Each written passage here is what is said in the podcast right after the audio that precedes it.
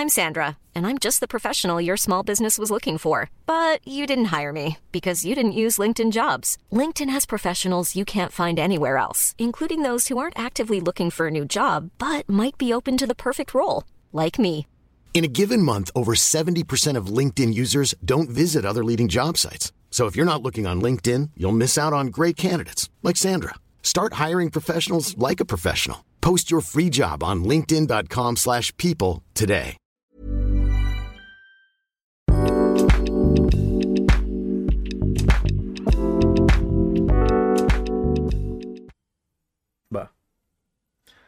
Spam, spam, spam, spam. Es que yo hoy no tengo taza porque no la lavé. ¿Lista? Yes. Hola, ¿qué tal? Bienvenidos a un Cat Weekly más, el número 30. Me encuentro con Daniela Barrera. y Adrián Guzmán al micrófono. ¿Qué tal te fue tu semana? Cool. Es un poco extraño eh, volver a grabar cosas, pero Y ya como que la improvisación ahí ya... sí, ya no. como- sí. Pero es medio extraño. A veces pasa eso, ¿no? O sea, que tienes que volver a grabar cosas. Y mi semana fue tranquila, por así decirlo, porque a veces tengo muchas clases, a veces no tengo tantas clases, pero aún así intento tener como que una base de horas, porque honestamente me siento como bien inútil. Suena bien fuerte, pero pues, si no tengo clases. Ya. O sea, a veces como, mm, como que me cuesta eh, seguir el ritmo. No me pasa con los domingos que no tengo así ninguna clase, porque lo tomo para recargar. Pero si entre semana no tengo o está como flojo, sí me causa un poco de conflicto. Que también es muy raro, ¿no? El punch de la semana como que... Es que es muy raro como, bueno, por lo menos para mí, ¿no? Como emprendedor es muy raro que nunca haya nada que hacer, Ajá. Porque siempre hay algo que hacer. No, pero que el nivel baje, porque a mí me gusta mucho, que aún así tú me lo has dicho, es como a veces intenta no tener tantas cosas en un solo día, ¿no? Pero es que a mí me encanta andar así, pero en friega. Sí. O sea, me gusta, pero, o sea, necesito tener como un, ¿qué es lo que hago, no? Un límite de horas a la semana para no sentir que me vuelvo loca. Es como, sé que tengo esta capacidad, más o menos, pues sobre eso lo distribuyo en la semana. Sí. Pero yo prefiero estar más activa ciertos días, uno para dedicarlo así como profesionalmente y otra para mi orden personal. Porque si no, a veces uno no funciona. Sí, también para no caer como en parte de lo que vamos a hablar hoy, ¿no? Como en este piloto automático, ¿no? De hacer las cosas en ocasiones sin pensar. En ocasiones eso nos lleva a cometer errores, cometer fallos, ¿no? Dentro de nuestro, dentro de, de la semana laboral, por así decirlo, ¿no? Y pues ya digo, ya hablando sobre el tema como tal, hoy queremos hablarles un poquito sobre, sí, un poco la parte de las excusas, ¿no? Como en ocasiones no tomamos como esa responsabilidad al 100% de lo que sucede a nuestro alrededor, que es un tema desafiante de llevar, siendo honestos. ¿Por qué?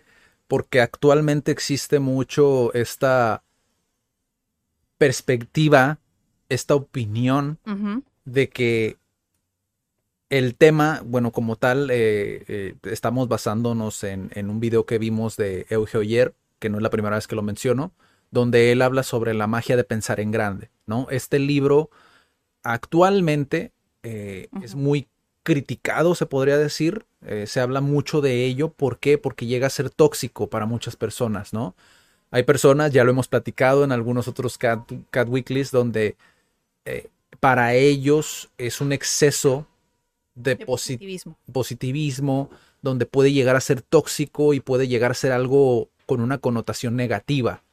¿Por qué? Porque te vende una algo inalcanzable, algo que no es posible, ¿no? Como lo es, friégale, eh, hazlo y si no lo haces, eh, es tu culpa, ¿no?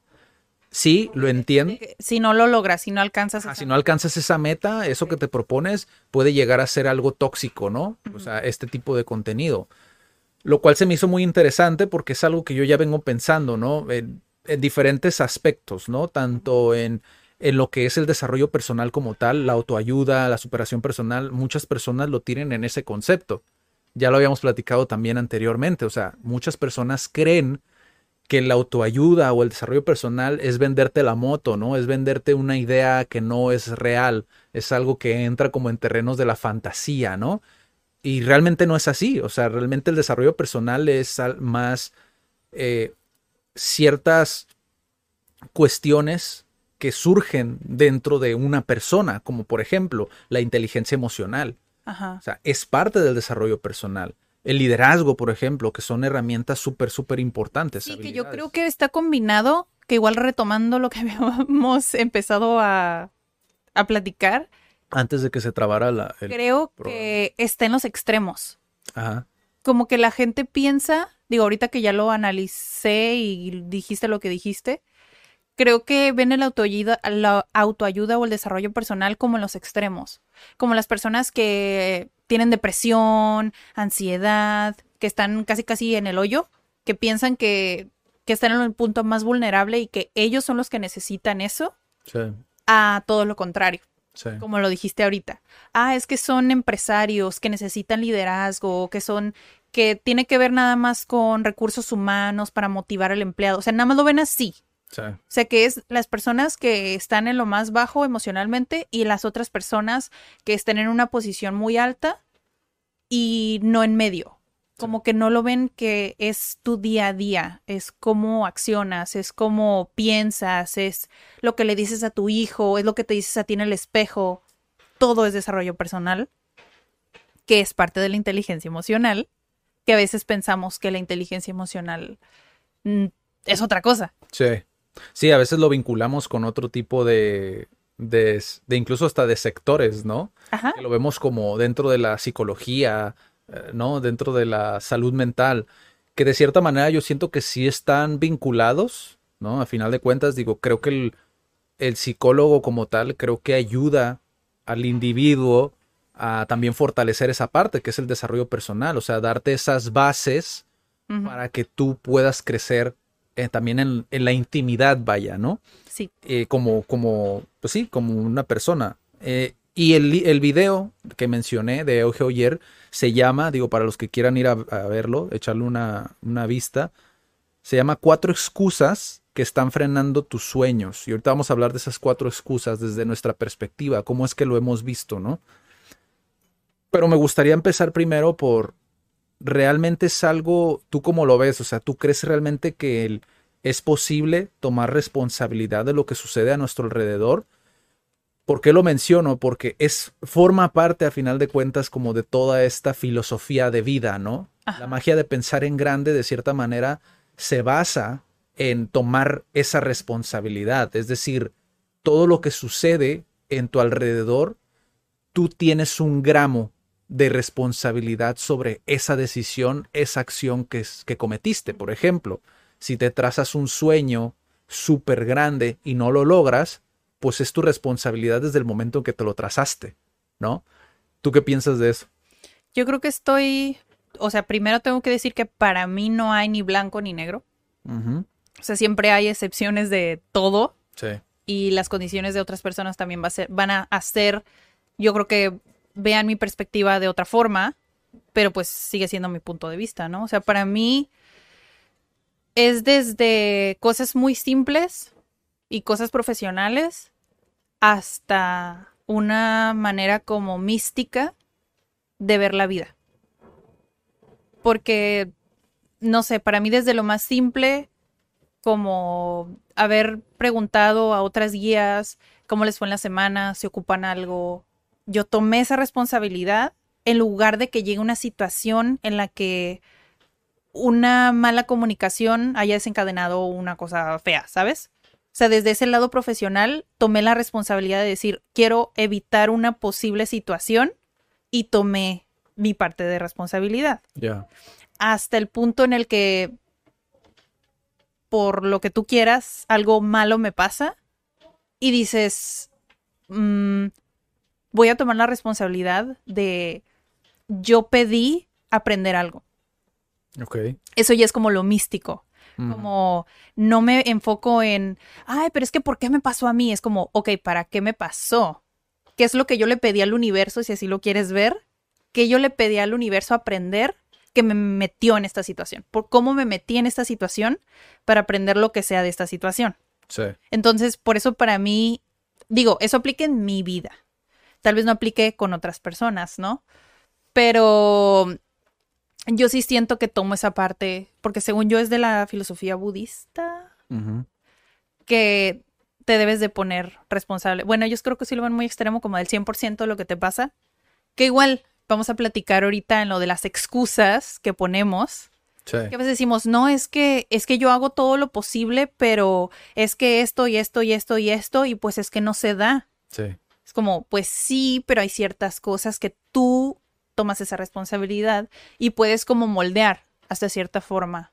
Entonces, esa es mi opinión hasta ahorita. ¿Cuál es tu opinión? Sí, el, de hecho, Euge Oyer creo que lo explica muy bien en poco tiempo al principio, porque él, él dice esta parte de, ok, tú tomas la, la, la decisión de hacer lo que quieres y si no lo logras eres un tonto.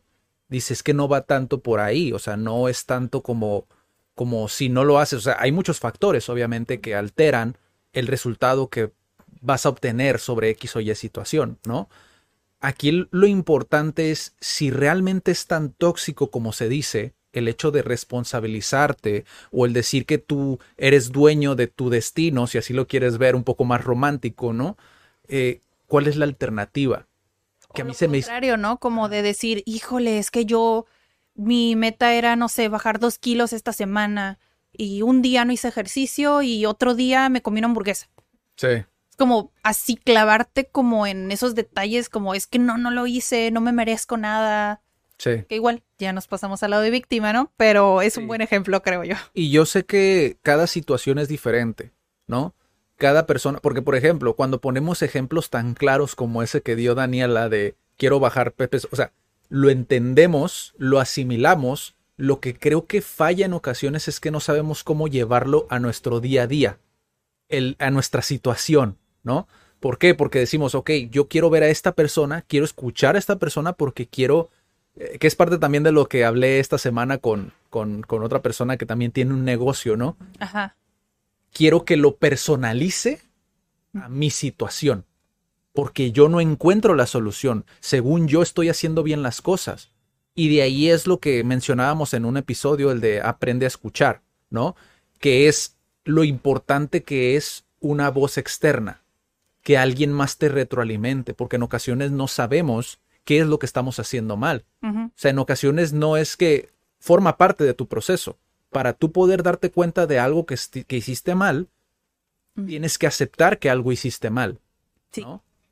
Y eso si no sabemos qué hicimos mal o que estamos mal, no vamos a poder empezar nuestro proceso de tomar responsabilidad sobre lo que hacemos. O sea, si te fijas es, es mucho más complicado, mucho más complejo que solamente darte un ejemplo simple.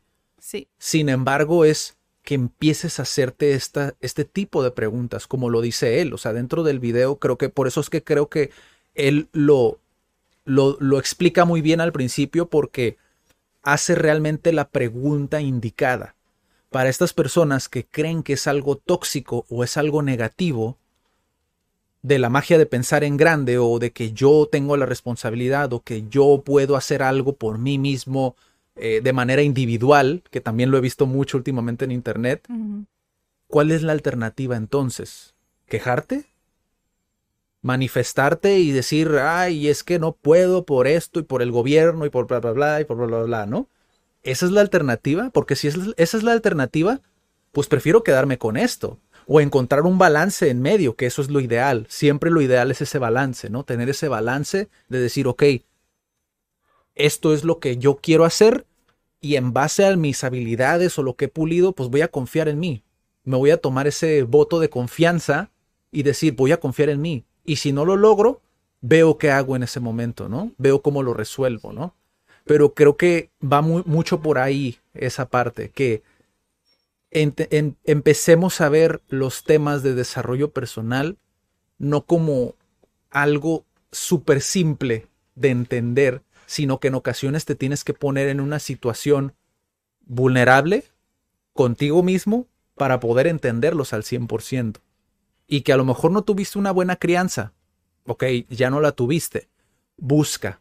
¿no? Si no te sientes cómodo, si sientes a lo mejor esa busca esa ayuda, busca esa, me explico, esa, esa canalización hacia un lugar donde, donde realmente puedas tener ese cambio significativo, porque a lo mejor para Daniela es el leer, a lo mejor para Adrián es escuchar podcast, a lo mejor para Pepito es ir al psicólogo.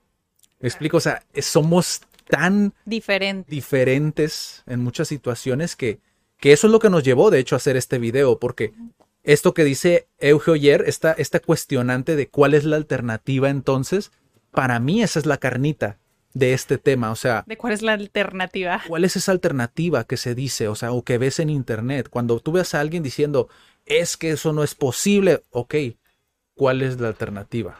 Sí, sí, sí. Porque si esto le ha servido a muchas personas y son felices viviéndolo y analizándolo y reflexionándolo, ¿cuál es la alternativa? De hecho, posiblemente nos extendamos, pero me acordé de una historia para variar de Jim Rohn, ¿no? Donde él conoce a un empresario, Earl Schaff, así se llama, ¿no? Que es, fue su mentor posteriormente, ¿no? Y dentro de una reunión que tuvo con Earl Él le decía, pues es que quiero hacer esto y es que también no tengo dinero y tengo 25 años, tengo una familia y no puedo, no puedo darles lo que ellos se merecen, ¿no? Ok. Y él dice, ok, eh, ¿por qué crees que no lo has logrado? Dame las razones por las cuales tú crees que no lo has logrado, porque me imagino que las tienes escritas, ¿no? Le decía él, porque en aquel entonces es una época diferente, ¿no? Porque a nosotros ahora nos dicen como, ¿tienes un diario? Para nosotros es algo súper raro porque ya no, ya no tenemos esa costumbre.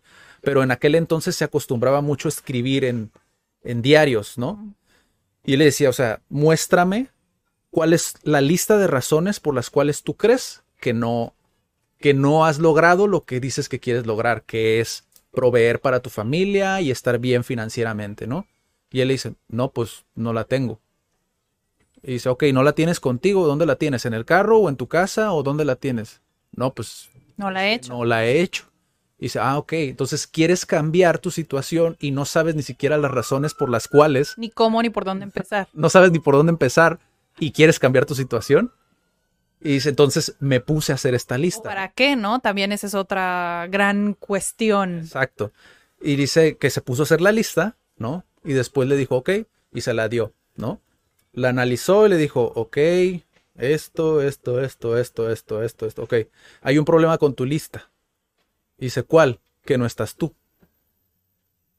sea, dentro de las limitantes que tú me estás mostrando, sí está el gobierno, está el clima, está el tráfico, está el jefe, La está la- cutícula. están los compañeros de trabajo, están todos menos tú. Por ahí debes de empezar. O sea, y es cuando, cuando una persona que está en contra de este pensamiento, pues sí te puede decir como, "Ay, no manches, porque he lidiado con muchos, he platicado con muchos, pero cuando les preguntas, ok, ¿qué harías tú? Si te llega una persona que está en el lugar donde tú quieres estar y te dice que debes de hacerlo así, ¿qué harías? ¿Qué harías en esa situación? Porque la mayoría diría, ay, no, sí, porque existe esta conexión. Este, él, a él lo respeto, porque él está donde yo quiero estar, Sí. ¿no? Es algo que decía Maxwell también. Si mal no recuerdo, creo que es Maxwell quien decía algo así, que tienes como ese, pues sí, ese sesgo, a final de cuentas, donde escuchas a la persona que está donde tú quieres estar, ¿no? Más que a la persona que a lo mejor está en un lado súper opuesto a tu filosofía, a la manera en la que tú piensas, y dices, pues, ¿por qué voy a escuchar a este si este no está... era como que ni siquiera nos ponemos a pensar en eso, ¿no? Porque estoy escuchando a esa persona. Ah, y lo único que te contestarían, ah, es que ellos están donde quiero estar. Sí, Entonces, como, ok, entonces si estás dispuesto a escucharlos, sí. porque, exacto, ¿qué pasa si te dicen, no, pues es que te tienes que levantar a las cuatro y media de la mañana? Que también yo... Te lo quieres, ¿no? Que también yo estoy un poquito en esa parte, sí, porque como les digo, o sea, siempre tienes que encontrar como esas cosas que resuenan contigo. Yo sé que existen muchas personas que se levantan súper temprano y les funciona muy bien. Yo personalmente lo he intentado por varios años de mi vida y, Y honestamente yo siempre me siento cansado en ese sentido. A lo mejor es la parte de la alimentación. O sea, son muchas cosas, como te digo. A lo mejor lo vuelvo a intentar en algún otro punto de mi vida, pero a lo mejor de una manera distinta, ¿no? O sea, no cerrarte como a esas posibilidades, pero el levantarte temprano nada más porque lo leíste en un libro sin tomar en cuenta los diferentes factores que te van a ayudar a poder hacer lo posible, eso es irresponsable. O si funciona para ti también, lo hemos dicho muchas veces. Hay Pero cosas ¿Por qué no funciona? Ese es el punto. ¿Por qué no funciona? O sea, porque dices tú, ok, ¿por qué no funciona conmigo? ¿Será una cuestión de que a lo mejor me estoy durmiendo más tarde de lo que se duerme esa persona? Porque ¿qué es lo que pasa cuando tú lo lees en los libros? Tú lees la hora en la cual esta persona se levanta, pero no estás viendo a qué hora se duerme, no estás viendo su ritual matutino, que eso también te ayuda mucho, su ritual al momento de irse a dormir, Exacto. si está tomando a lo mejor vitaminas, si está haciendo a lo mejor otro tipo de terapia, que lo, eso yo lo aprendí en Tim Fer- con Tim Ferriss, que dices tú, wow, o sea, Miles de montón". cosas. yo por lo menos lo pienso y a mi manera de ser y a lo que a mí me funciona, yo digo, eso es un chorro de tiempo. No estoy dispuesto a invertir tanto tiempo en eso. ¿Me explico? O sea, Sí. te conoces ese punto en el cual ya entiendes que sí y que no, pero estás siendo responsable, volvemos a lo mismo. Entonces, si tú te fijas, es como es como cuando vas a hacer ejercicio, ¿no? Vuelvo a lo mismo con los ejemplos simples, ¿no? Pero cuando vas a hacer ejercicio, tú necesitas calentar previo a poder empezar a hacer ejercicio.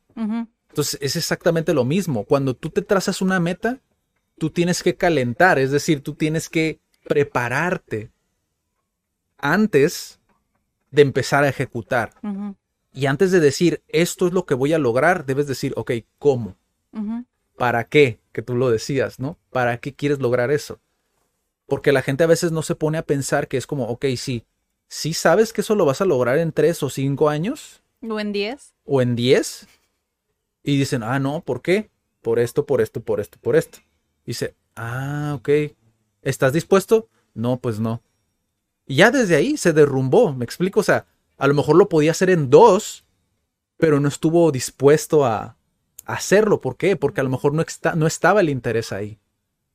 Y es, eso es lo interesante. Es ahí donde empieza el tomar esa responsabilidad. Ahora vámonos a un ejemplo más cotidiano, que ese lo tiene Daniela, ¿no? Que es lo que pasó que te chocaron. Oh, sí. Eso es a lo mejor más cotidiano, ¿no? Eso sí, yo creo que sí es de la vida diaria y la verdad, sí, tomo responsabilidad casi al 100% porque es algo que pude haber prevenido. Entonces yo iba saliendo de la oficina. Yo iba también. Sí, vamos. Y el punto es que no pude cambiarme de carril porque me chocaron. Sí. Entonces, ¿qué pude haber hecho yo? Recapitulando, siempre pongo mis preventivas, por supuesto, pero eso no fue suficiente. Siempre pongo mi direccional, pero eso no fue suficiente. ¿Qué debía hacer diferente yo tomando responsabilidad? Esperar a que alguien sí me permitiera pasar con mis preventivas y con mi direccional. Pero yo no escuché esa vocecita que me decía, no le des, no le des. Entonces, ¿qué pasó? Que me chocaron, pero pues chocamos en realidad. ¿Por qué? Porque yo presioné y pues terminé siendo la chocada porque pues yo presioné demasiado. Sí. Entonces para mí fue como, pues en teoría, legalmente, si quieres verlo así, la otra persona tuvo la culpa porque esa persona me chocó, pero yo tuve cierta culpa por haberme puesto en esa situación.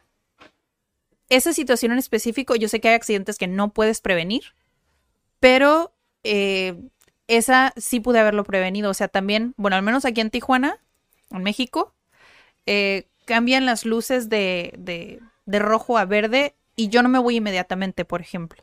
Porque sé que hay personas que se pasan el amarillo, incluso que se pasan el rojo, y que han pasado accidentes por eso. Tal vez yo tenía el verde, pero aún así no previne haberme esperado uno o dos segundos, y pues qué pasa que viene otro y pues ahí, ahí quedaron. Sí. Entonces, ejemplos tan simples como ese es tomar esa responsabilidad que me, me ha costado mucho, mucho aprender esa lección, la verdad. Sí. Porque es, o sea, es lo que te digo, desde mantener comunicación con las guías, ha prevenido creo que muchas cosas. Y el no haber tenido comunicación con las guías también ha desencadenado en otras cosas. O entre nosotros, ¿no? O sea, en- entre colaboradores, a veces ha sido como la falta de comunicación, a veces es como de las peores cosas que pueden surgir en tu vida profesional o personal, que son cosas que puedes prevenir y simplemente hacerlo. Sucede algo, algo bien curioso porque no sé exactamente el nombre de ese fenómeno, quizá me hace falta leer más sobre esa parte, pero eh, con esos ejemplos que dice Daniela, pasa algo muy curioso que también sucede eh, en otros, en otras situaciones, en otros ejemplos que se me vienen a la mente, ¿no? Como por ejemplo, cuando salimos en la noche, seas hombre o seas mujer, ¿no? Cuando salimos en las noches, que salimos a algún lugar o lo que sea, en ocasiones no medimos los riesgos, tanto en cómo vamos vestidos, en situaciones por el estilo, ¿no? Últimamente he mencionado a Diego Rosarín y debo decir que estoy de acuerdo con él en un comentario que hizo. No recuerdo en qué podcast lo escuché, porque a veces los escucho así random. Pero él mencionaba, no por el hecho de que tú digas que eres libre y te puedes vestir como quieras, te va a salvar de que alguna persona irresponsable, machista, lo que tú quieras, se le bote la canica y haga una estupidez y te haga daño. ¿Me Sí. explico? O sea, es. No estás en una burbuja todo el tiempo. O sea, a lo mejor si hay lugares. Posición vulnerable de Exacto. alguna manera. Hay lugares a lo mejor donde sí se presta, donde sí exista como esa civilización, donde sí exista como esta cultura, donde sí exista todo el escenario perfecto para que tú te puedas vestir como te quieres vestir. Y no es que esté en contra, simplemente es sí lo puedes hacer, Sí, sí lo puedes hacer. pero te pones en una situación vulnerable al hacerlo. ¿Por qué? Porque siempre hay gente irresponsable. Y no por el hecho de tú decírselo a la cara a esa persona, lo vas a hacer cambiar. Y en ocasiones no siempre va a ser a los ojos de la ley, ni en los escenarios ideales como tú quisieras, Sí, sí, sí. ¿no? O sea, lo a lo mejor no lo hace contigo porque tú no, tú se lo impediste, pero lo hace con alguien más. ¿Me explico? O sea, es simple y sencillamente el ser responsables con nosotros, no con los demás, con nosotros mismos. Cuidarnos en ese sentido, ¿no? Tener esa, esa responsabilidad de decir, ok, pues mira, si voy a salir a este lugar, pues mejor tomo mi precaución. Si yo, Depende de mí, ¿no? si yo sé que voy a salir a las 12 de la noche de mi casa, pues a lo mejor y, y a lo mejor me espero al otro día. Si a lo mejor es muy urgente, pues bueno, tomo el riesgo, pero sí voy consciente de lo que está sucediendo a mi alrededor. A lo mejor no prendo el radio. A lo mejor voy 100% concentrado para que no me choquen. Pero si puedo prevenirlo, es, pues no salgo a las 12 de la noche. Un viernes a lo mejor a, manejar a las 12 de la noche porque sé que me va a chocar una persona que posiblemente vaya alcoholizada. ¿Me explico? O sea, Sí, sí, sí. es ir a un lugar en el cual dices tú, ok, ya estoy. Exacto, ya lo estoy viendo más adelante de lo que estoy viendo aquí, ¿no? Hasta donde alcanza mi, mi mirada, ¿no? Fíjate, me hiciste acordarme de las situaciones que pasan a veces. O sea, no voy a decir género porque igual hay personas que se alcoholizan hasta el grado en el que ya no, no se acuerdan de nada y sus amigos a veces son mala onda o lo que tú quieras o dicen, no, ya me voy a mi casa, se suben a un taxi solos. A un taxi o hablan al Uber o al Didi, lo que tú quieras, sin importar el género, ¿no? Sí. Pero esta persona se alcoholizó al grado en el que no se puede ni parar. ¿Qué esperas? O sea, realmente, ¿qué esperas recibir de ponerte en esa situación?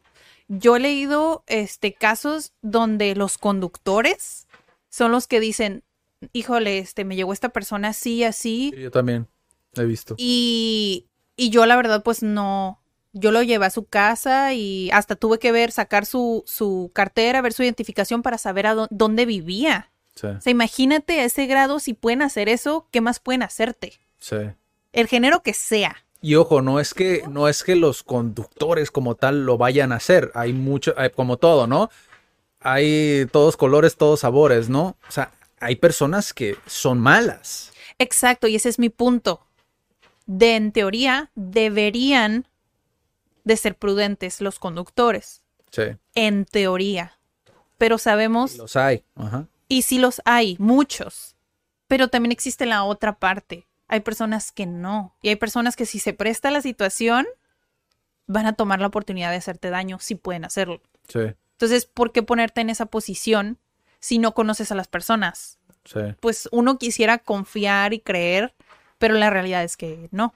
Sí, hay muchas situaciones, a lo mejor si nos vamos más a profundidad, hay otras situaciones que se me vienen a la cabeza, pero al final de cuentas creo que esa es como empieza esta realmente donde empieza la magia de pensar en grande. Desde uno mismo. Si se fijan, no tiene nada que ver con emprendedores, no tiene nada que ver con empresarios, negocios, dueños de negocio, nada. Todo empieza desde las decisiones que tomamos en nuestro día a día. ¿Cómo impacta eso realmente como en, en- en, pues sí, en nosotros mismos, ¿no? O sea, sí existen situaciones como todo, ¿no? La vida es injusta en ocasiones, incluso Euge ayer lo dice, o sea, la vida es injusta, sí, pero ¿qué estoy haciendo yo? O, de, o qué estoy aprendiendo de ese tipo de situaciones. Realmente puedo ir más, escarbar más y ver en el, ah, ok, a lo mejor si yo no hubiera hecho esta parte, el resultado hubiera sido diferente. Ahora, tampoco se trata de, como dicen los estadounidenses, ¿no? Dwell, ¿no? Se- no se trata de, de, de clavarte como con algo que ya sucedió. No, se trata de aprender de ese tipo de situaciones. Y de hecho, dentro de, al momento de establecernos meta, que es parte del tema de esta semana, solemos ponernos muchas excusas, como ya lo dije antes, ¿no? Está esta cuestionante de, ok, si esto es tóxico, si esto es negativo, si esto es una cultura de, de creo que le llaman pendejismo mágico, ¿no? Que es, esto es fantasía, ¿no? La magia de pensar en grande, el nombre lo dice. Ya lo he tenido, de hecho, tuve una, una experiencia con un señor una vez en un taxi. Yo llevaba en mis manos el libro de Piense y hágase rico, ¿no? Para las personas que lo han leído, pues chido. Eh, para los que no lo han leído, se los recomiendo. Eh, yo siempre he dicho que ese libro es muy juzgado por el nombre que tiene. ¿Por qué? Porque a través de los años, cada vez más se va distorsionando este concepto de rico, ¿no? Que hace una persona rica, ¿no?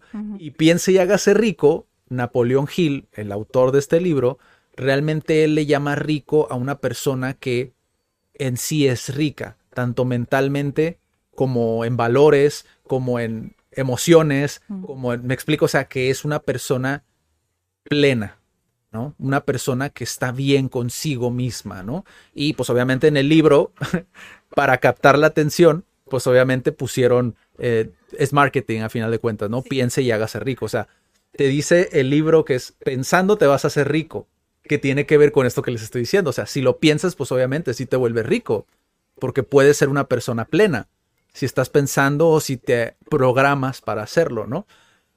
Que resulta ser más abstracto, pero obviamente les estoy resumiendo un libro, ¿no? Y yo tenía este libro en mis manos y el señor que iba sentado junto a mí voltea, yo lo vi de reojo, ¿no? Voltea, ve el libro y me dice, ¿a poco sí? o sea, me preguntó que si a poco sí, pensando, se podía hacer rico, ¿no? Y yo nada más volteé y le dije, pues sí y no. O sea, yo, yo muy inteligente según yo, ¿no? Porque pues obviamente apenas estaba empezando a emprender, ¿no? Yo muy condescendiente a lo mejor decía pues sí y no, lo cual no es del todo erróneo, porque de cierta manera es como si sí quieres pensar que eres rico, pues sí, pero no basta solamente con pensarlo Exacto. tienes que respaldarlo, ¿no? Con tus acciones, eh, pues con estudiar a final de cuentas, con leer, bla, bla, bla, bla, bla, ¿no? Y es lo que pasa con este tipo de libros, como la magia de pensar en grande. ¿A qué se refieren realmente?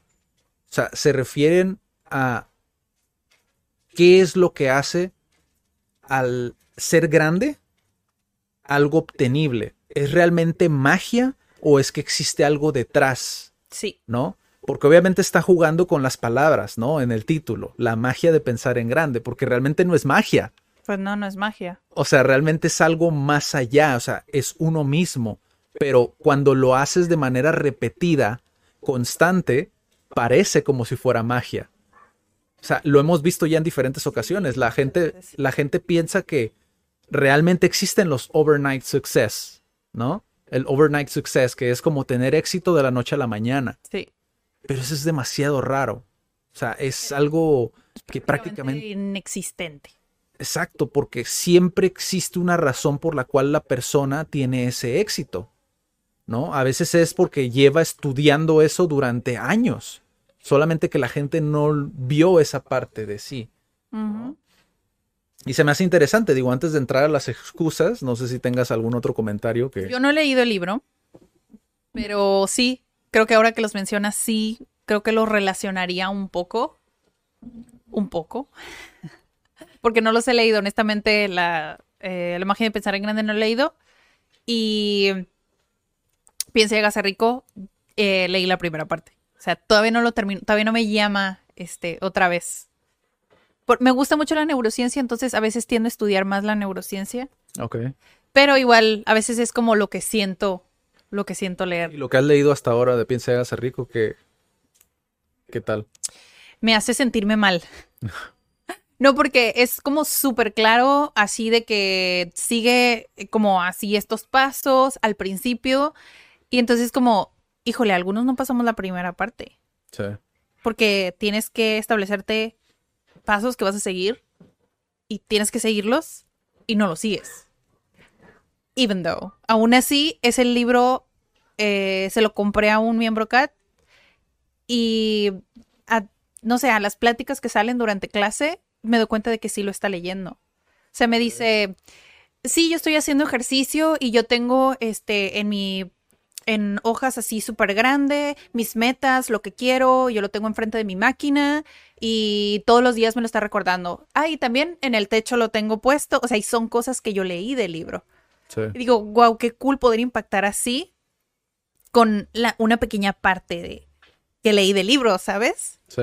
Y siento que si lo tomas y accionas, pues no es mágico, ¿verdad? Pero simplemente funciona, porque estás tomando acción. Sí. Que ese es el siguiente punto. A veces no tomamos acción, ahora sí ya entrando a las excusas, por muchas razones, ¿no? Sí. A veces creo que sí hay, te vas a topar con situaciones donde no puedes controlar, pero igual hay muchas cosas que puedes hacer al respecto, ¿no? Sí. Que sí ponemos a veces muchas excusas. Yo soy una de ellas. Que de hecho estaba viendo un post en la mañana que la procrastinación, no es cierto, que la perfección es la procrastinación disfrazada. Es como, no es que todavía no lo saco porque lo quiero hacer bien. No es que todavía no saco el episodio porque quiero que esté bien editado. No es que todavía no saco el video porque quiero que tenga este intro, o no sé. Sí. O no es que todavía no me voy, no sé, mi ejemplo, ¿no? Antes, no me voy de hiking porque pues no tengo las botas. O sea, cosas así que dices, pues si nunca lo haces, nunca lo vas a hacer. Sí. That's it. O los que, no, es que no, nunca he aprendido inglés o nunca he hablado bien inglés, nunca he mejorado. Pues sí, pero si no hablas, pues nunca lo vas a lograr. Aunque vayas a 10.000 clases, o sea, si tú no lo haces y no te lanzas, nunca lo vas a lograr Sí. que ese es el punto, creo, de todo. Nos ponemos excusas y a veces, ¿qué tanto peso tienen esas excusas? Sí. Porque creo que sí las podríamos debatir, qué es lo que vamos a hacer. Sí, de hecho, de hecho, cuando yo leí estas excusas, me hizo acordarme, no sé si te pasó lo mismo, pero me hizo acordarme de Bye Bye Mente Mediocre. Básicamente porque Jürgen, de hecho, el que más, más tengo arraigado que se me quedó, justamente por esto, es el mediocre busca excusas Justificarse. y se queja, ¿no? Se queja sobre ello. Entonces, tiene mucho que ver, fíjate, curiosamente, eh, la magia de pensar en grande tiene mucho que ver con esto que dice Jürgen. Tiene que ver con, pues digo, a final de cuentas, Jürgen estudia lo que es el neuromarketing, ¿no? Neurociencia. La neurociencia. Y él habla sobre los, digo, si vieron ese, si no, vayan a verlo, Bye Bye Mente Mediocre, Jürgen Klarich. Búsquenlo. Si no vayan a ver, es que no recuerdo en cuál Cat Weekly exactamente hablábamos sobre ello, pero por ahí lo van a, lo, lo- lo pueden buscar, ¿no? En YouTube pueden ir a buscarlo. Y me hizo recordar esto. ¿Por qué? Porque en, dentro del video, Eugeo ayer menciona a los cuatro. No sé si dentro del libro te mencione como tal los cuatro o te mencione más. Sin embargo, como he escuchado tanto del libro como tal, puedo imaginarme más o menos de qué, de qué trata, ¿no? Por dónde va. ya he visto a T. Harbecker, he escuchado a Robin Sharma, Tony Robbins, he escuchado también a, bueno, he leído también Napoleón Hill, Dale Carnegie también lo habla dentro de su, del, pues de todos sus libros, básicamente, o sea, habla sobre esto mismo, el hecho de tomar responsabilidad, fíjate hasta qué grado llega el hecho de tomar responsabilidad sobre lo que hacemos y cómo desencadena en nuestro trato con otras personas. Dale Carnegie dice que incluso está en nosotros, es nuestra responsabilidad aprendernos el nombre de la otra persona con la que vamos a interactuar. Porque eso forma parte de su sentido de importancia de la persona con la que vamos a interactuar. Y si tú no te aprendes su nombre, es una excusa el decir que, ay, es que soy muy malo para los nombres. Yes. Y hay personas que literal lo dicen. Sí. Dice, ¿sabes por qué la gente, bueno, él lo dice en el libro, ¿no? Dale Carnegie. ¿Sabes por qué la gente no se aprende los nombres de las personas? Porque no quiere invertir el tiempo ni la energía que conlleva el memorizar un nombre. Porque hay empresarios que se han memorizado más de 50 mil nombres. ¿Cuál es tu excusa para no memorizar los nombres de las personas que te rodean? Wow. Y dice, y sí, puede ser casos extraordinarios donde tengan muy buena memoria, pero aún así estás hablando de 50 mil. ¿Cuál es nuestro círculo? ¿100 personas? O sea, es, es impresionante la diferencia, ¿sabes? Simplemente muchas personas no quieren. Es. Me da pereza. Sí. Me da pereza aprender esos nombres, ¿no? Y es, es interesante hasta qué grado, hasta dónde llega este tema el tomar responsabilidad sobre nuestras acciones, porque es bastante extenso, ¿no? Pero vamos a las excusas. Muy extenso. Sí, bueno, la primera sí. excusa que muchos se ponen es enfermedad. Menciona que es la enfermedad. Sí, la salud, ¿no? La salud. Sí. La salud.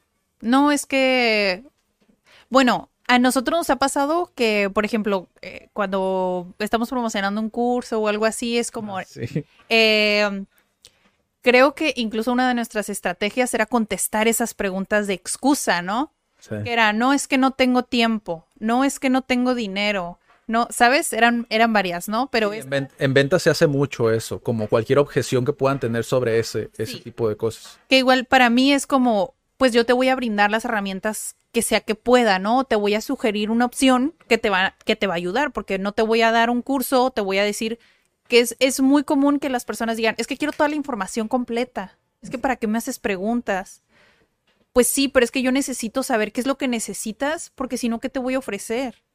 Tengo muchas opciones, o si no, me puedo ajustar. Entonces, no te puedo decir que te puedo ayudar del, del 1 al 5 si tú ocupas B, ¿sabes? Entonces, a veces pasa eso, creo. Y lo de la salud es una, ¿no? Sí, eh, para ponerles, para ponerles un ejemplo súper, súper, súper ex- exacto, una vez a mí me tocó eh, citar a una posible miembro, Kat, Ajá. y esta persona, pues obviamente yo, pues hice todo el proceso, ¿no?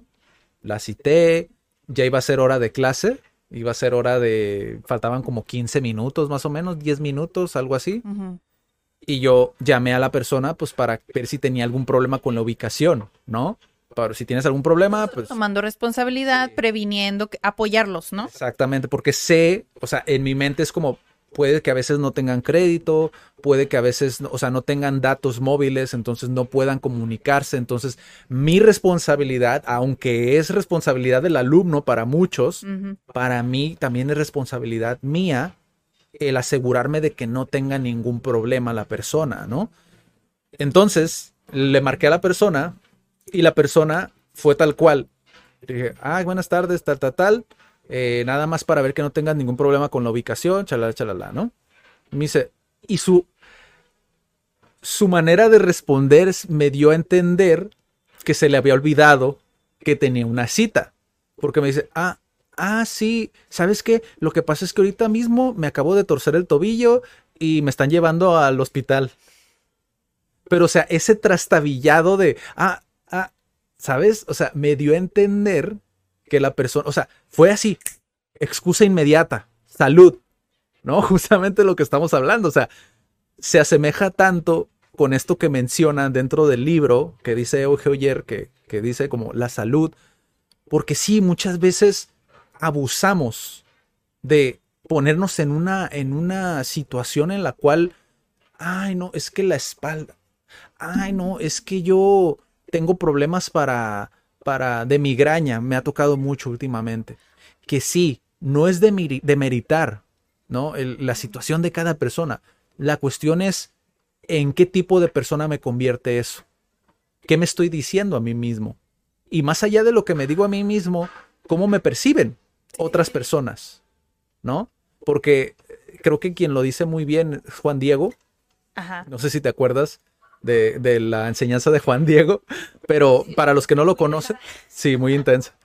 Para los que no lo conocen, Juan Diego, Juan Diego Gómez eh, tiene Invertir Mejor. No sé si todavía sigue el proyecto, ya tiene muchísimo, tengo años que no, no veo sus videos, pero cuando yo empecé a emprender, obviamente lo consumía mucho porque me gustaba porque era diferente, ¿no? O sea, decía las cosas de una manera diferente. Ya después conocí a otros autores, etcétera, ¿no? Y él dice, ¿no te ha tocado personas que, que se quejan de todo y para poner todo ponen excusas? Y él pone el ejemplo de cuando estás, cuando llega una persona tarde, ¿no? O más bien cuando una persona se está quejando de, pues, de su salud, ¿no? Que dice, ay, me duele mucho la rodilla. ¿no? Y que dice él como, ¿a quién le importa? ¿A quién le importa que te duela la rodilla? O sea, ¿realmente crees que le importa a alguien? ¿No? O sea, es muy extremo, sí. No comulgo con eso, ¿por qué? Porque yo siento que hay mejores maneras de decir las cosas, ¿no? pero no es que te, no es que no tenga razón, es que así nos percibe mucha gente. Y Eugeo ayer también lo comenta. Es, ¿tú crees que le vas a agradar más a la gente o te va a respetar más por el hecho de que te quejes por tu salud y te pongas excusas por tu salud? A lo máximo puedes llegar a, te pueden llegar a tener una compasión momentánea. Momentánea. Pero ¿qué pasa después? ¿Sabes? Y o sea, no sé si tú has tenido, bueno, he tenido muchas experiencias, de hecho podría hablar nada más de esto. Y fíjate, o sea, tal vez eh, me voy a meter en temas un poco... Escabrosos. Sí, pero esto es salud física. Falta la salud mental. Ah, ok. En el que yo entiendo, porque yo también he pasado por ahí, la verdad que tener depresión, por ejemplo, eh, te hace no tener ganas, pero así de nada, incluso cosas que te gustaban o sea, de verdad no sientes hacer así absolutamente nada. Yo se los digo porque lo he sentido, o sea, a mí me gusta manejar, me gusta cantar, me encanta escuchar música, me encanta prepararme algo súper rico de comida. Y nada de eso me hacía levantarme. Ya. Y a veces dices, y yo me quedo pensando, ¿qué pasa si yo hubiera ido a un psicólogo? Que a veces te diagnostican mal o te medican o no sé, ¿no? No vas con la persona adecuada. Y qué tal que me dice, no, pues si tienes, este, en mi caso, ¿no? Tienes depresión, tal grado y pues es muy difícil esto, bla, bla, bla. Y también las palabras y, y con cómo te lo dicen, ¿no? Sí. Y esa resiliencia que tú tienes. ¿Qué, ¿Qué hubiera sido de mí si me hubiera justificado en, no, pues es que hoy no quiero hacer el Cat Weekly porque no me siento bien? ¿Sabes? Es como, y yo sé que muchas personas dejan de hacer eso porque les diagnostican algo o porque se hacen ideas de que tienen algo o dejan de ser ellas mismas porque se quieren justificar con esto de es que tengo esta enfermedad. Why? Sí, tengo esta condición y... Sí, hay personas que tienen condiciones peores, de verdad peores, que han hecho muchísimas cosas y no se quedaron con con esto de, ah, es que tengo tal. De hecho, hay muchos especialistas y otros que no son especialistas que critican el hecho de que exista todo esto de uh, el déficit de atención, eh, la dislexia, todas estas como condiciones que, que los niños o las, las personas tenemos, ¿no? Que empiezan a criticar porque decían como, oye, antes, pues nosotros no sabíamos que teníamos eso. O sea, y hasta ahorita dices, ah, mira, tal vez yo tengo eso, pero eso no me limitó para hacer lo que quise hacer, porque nadie me dijo que tenía esas limitaciones. Sí, ese es el punto. ¿Hasta qué grado? ¿Hasta qué grado te justificas por la condición en la que estás? O que tienes, o por tu genética, o por lo que tú quieras, que si han escuchado los episodios pasados, o sea, yo descubrí en uno de los libros de Sir Ken Robinson que nada más 50% de nuestro ser es genético. O sea, nada más 50% de las posibilidades de nuestra vida es en la genética. O sea, imagínate la otra mitad que puedes decidir qué hacer y qué ser en, en la vida. Y aún así hay, por ejemplo, hay enfermedades que son genéticas, pero que aún así si tú tienes una vida pues, buena, el otro 50%, no desarrollas ciertas enfermedades. Ya. Entonces, como, ¿hasta dónde entonces te afecta la genética? O puedes decir, no, pues es que no, no es que soy bajito y no puedo jugar básquetbol. ¿Sabes? Sí. Ese tipo de cosas, ¿hasta dónde eh, permites que te limite? Sí. De hecho, yo, yo tengo una, una pequeña historia. A lo mejor no es el éxito que muchos podrían imaginarse, ¿no? Pero tengo una persona muy allegada a mí que tuvo un problema hace poco donde también sufría arranques de ansiedad, eh, depresión, a llorar sin razón aparente y, y al momento de ir al, al doctor, ¿no? El doctor le decía, pues es que no, no tienes nada, ¿no? O sea, no, no sale nada aquí, ¿no? Y, y el doctor le, le dijo así tal cual, o sea, un doctor, ¿no? Doctor Pues es que te general. tengo que, ajá, te tengo que recetar ciertos psicotrópicos, ¿no? Como antidepresivos. Como antidepresivos, ¿no? Que, que, que al parecer, a la investigación de esta persona, sí eran bastante fuertes, ¿no? Y digo, desconozco hasta qué punto pueden llegar a ser algo que cambie el comportamiento de una persona, porque como todos somos diferentes, todos podemos reaccionar de una manera diferente. Sé que esta persona es muy susceptible al cambio desde ese punto de vista, es decir, sí podría llegar a agarrarse como de eso para decir, pues es que ya es una condición de por vida y ya me voy a echar, ¿no? Porque conozco a esta persona. Muy bien. Entonces, cuando el doctor le dice que necesita este medicamento, ella dice, pues no, tomó la decisión de no tomarlo. Y a los, a la, creo que a la semana de eso, empezó a sentirse mejor. O sea, empezó a sentirse mejor de este bache que estaba atravesando en su vida. Duró, creo que dos semanas, tres semanas aproximadamente. Pero era, fue muy intenso. Pero a la semana de esta, esto que pasó, ya estaba mejor. Tomó la decisión de entrar a trabajar y ahorita es líder de todo un departamento. Y dices tú, ¿cómo pudo cambiar? Te pones a analizar, te pones a reflexionar. Yo por lo menos lo hago, ¿no? ¿Qué hubiera pasado si sí lo hubiera hecho? ¿Cómo hubiera impactado esa decisión Sí, en su vida? Y cómo es un turning point, sí. ¿no? De decir, si ella hubiera tomado la decisión, hubiera cambiado toda su vida para mal, ¿estás de acuerdo que tuvo esa responsabilidad? Porque pudo no tomarlo. Tomó esa decisión o no la tomó. Exacto. O sea, yo tengo como la otra, eh, el lado contrario, porque una persona, este, pues también cercana, se puede decir, em, pasó por muchas cosas en su infancia también y pues era consciente de que tenía que ir al psicólogo. Entonces se quiso acercar a alguien, que igual eso para mí está súper bien, o sea, quererse acercar a alguien, pero esta persona es súper buena para analizar, eh, estudiarse profesionales.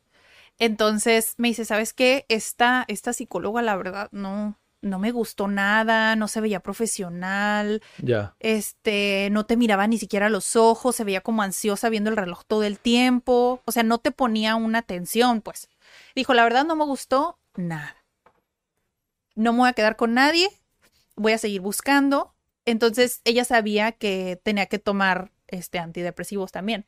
Entonces, buscó especialmente a un psiquiatra, a un psiquiatra y la verdad dijo, desde el primer momento que yo entré, o sea, hasta cómo se ve, la atención que te pone, dijo, estuve dos horas con esa persona. Este, sí me dio medicamento y todo, dijo, pero ahorita estoy muy centrada y muy feliz. Encontrar a las personas, creo, adecuadas, que tal vez, o sea, yo no estoy diciendo que tomar este, antidepresivos o psicotrópicos está mal, simplemente que sea con la persona adecuada, que es otra vez, por eso a veces les hacemos tantas preguntas de para qué quieres el inglés y todo, porque pienso yo que la persona que te escucha no te va a sugerir nada de buenas a primeras. Exacto. Te va a decir, te va a estudiar primero. O sea, si yo fuera el médico general, por ejemplo, le hubiera dicho, no, pues te, te recomiendo a otra persona. Te canalizo. Pero no, no te va a dar como Exacto. ya de inmediato, pues porque no, no puedes saber cómo va a afectar a la persona, ¿no? Entonces, si nosotros vamos a tomar esa responsabilidad, no vayan con cualquiera. Sí. O sea, de verdad estudien si esa persona, pues uno, si tiene su licencia, porque hay personas que también trabajan sin licencia, eh, en ese aspecto, ¿no? Porque es muy delicado. Y si van a ir con especialistas, pues que sí se fijen bien a dónde van y en quién están confiando. Porque si no, imagínate que hubiera terminado súper mal. Sí, es, es, el, es el riesgo, pues, de que también, vuelvo a lo mismo, acudiendo a un profesional, difícilmente tienes tú las riendas, ¿no? Donde tú realmente tienes esa responsabilidad es en hacer tu tarea, en hacer tu investigación, ¿no? De no ir con cualquiera en el sentido de, si yo, por ejemplo, me siento raro y ya me dijeron que físicamente no tengo nada para, pues voy con una persona que trabaje dentro de lo que es la salud mental, porque entonces puede ser que sea otra cosa que yo no estoy viendo, ¿no? Y es que es el, es el estigma que existe, ¿no? Todavía hasta la fecha, que es como, ah, al doctor sí voy porque me duele algo, pero si me siento de una manera rara, no convencional, pues se me puede pasar. ¿no? Y, y no sabes realmente qué repercusiones puede llegar a tener, ¿no? Sí. Eh, son ese tipo de cosas que, para no alargar mucho el video, las excusas de salud suelen ahondar mucho. De hecho, tengo muchísimas, muchísimas, muchísimas. Exacto. El punto es que no se queden con el justificarse porque se sienten así ya, Sí, sino buscar buscar una solución a eso. Euge también tiene un caso que también lo explica en el video, que también se lo recomendamos que vayan a verlo porque un caso personal, ¿no? Algo que he visto mucho últimamente en el contenido es que se intenta minimizar esas situaciones, ¿no? Los casos cotidianos como este, ¿no? De en el caso de Euge que se operó la nariz, ¿no? Y que se ponía como esa excusa.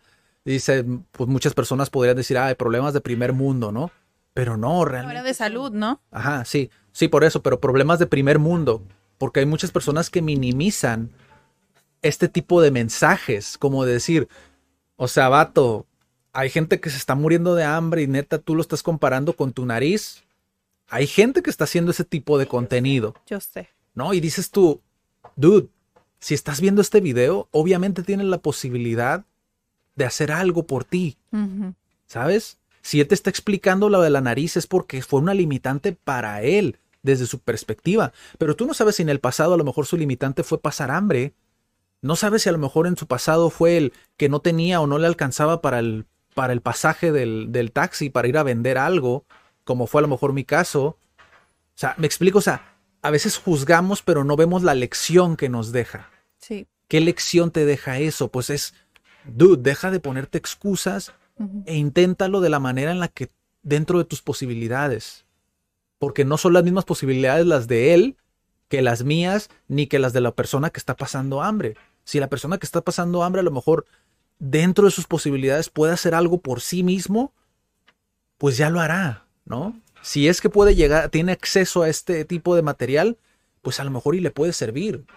Estaría bueno, fíjate, que una persona con esas posibilidades pudiera hablar y decir, dude, sí me sirve, sí me sirve este contenido.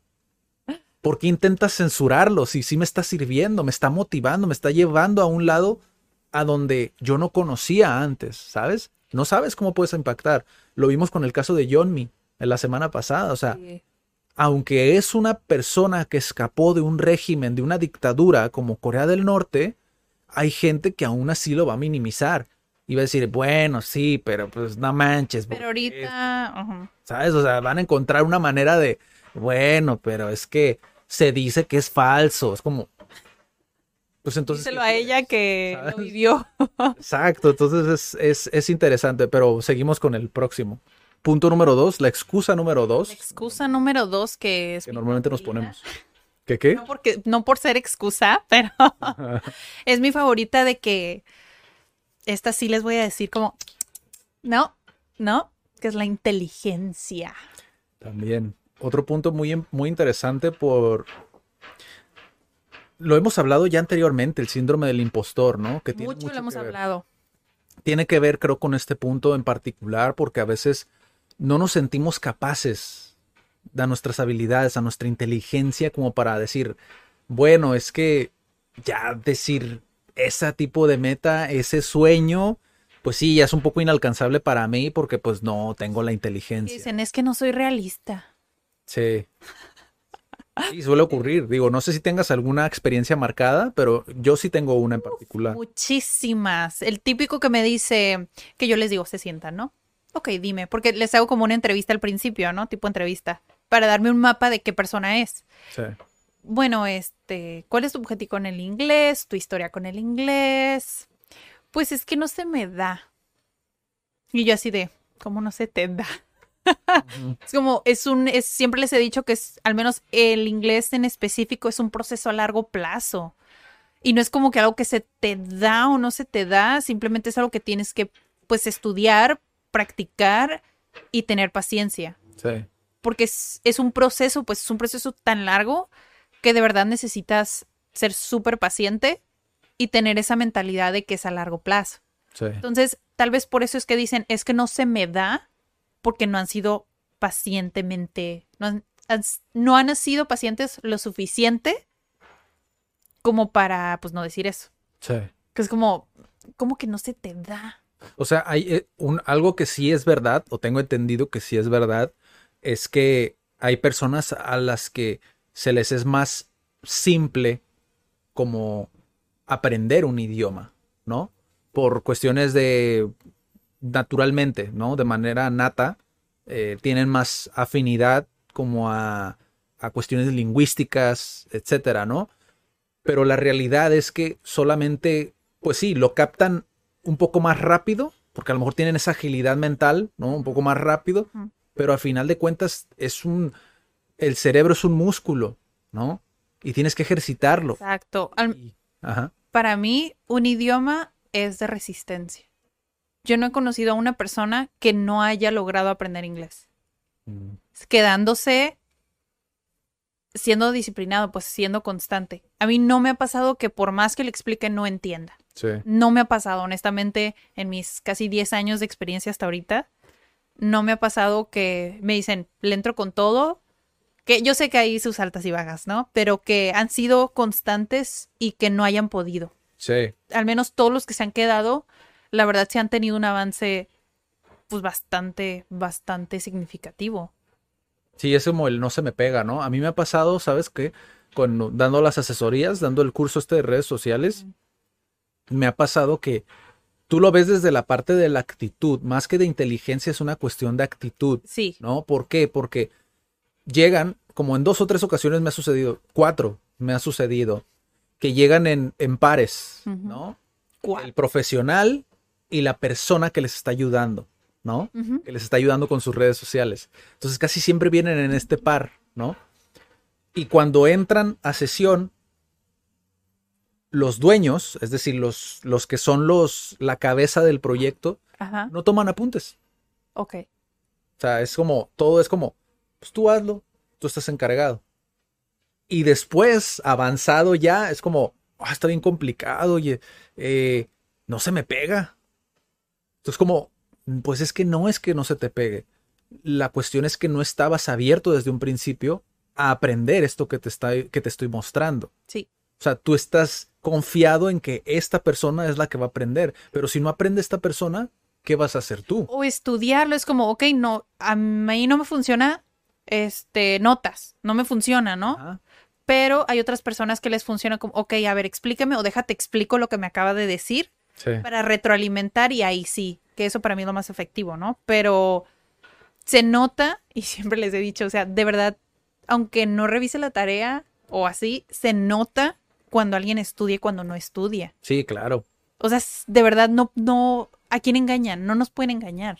Porque si te voy a preguntar algo, voy a ver tu cara, voy a ver cómo respondes y me voy a dar cuenta si estudiaste o no estudiaste. Sí. O sea, no, la inteligencia no. Yo sé que somos tantas personas y tenemos habilidades diferentes, pero es lo que dijiste tú, o sea, el cerebro, intelectualmente, la inteligencia, si lo quieren ver así, pues es un músculo.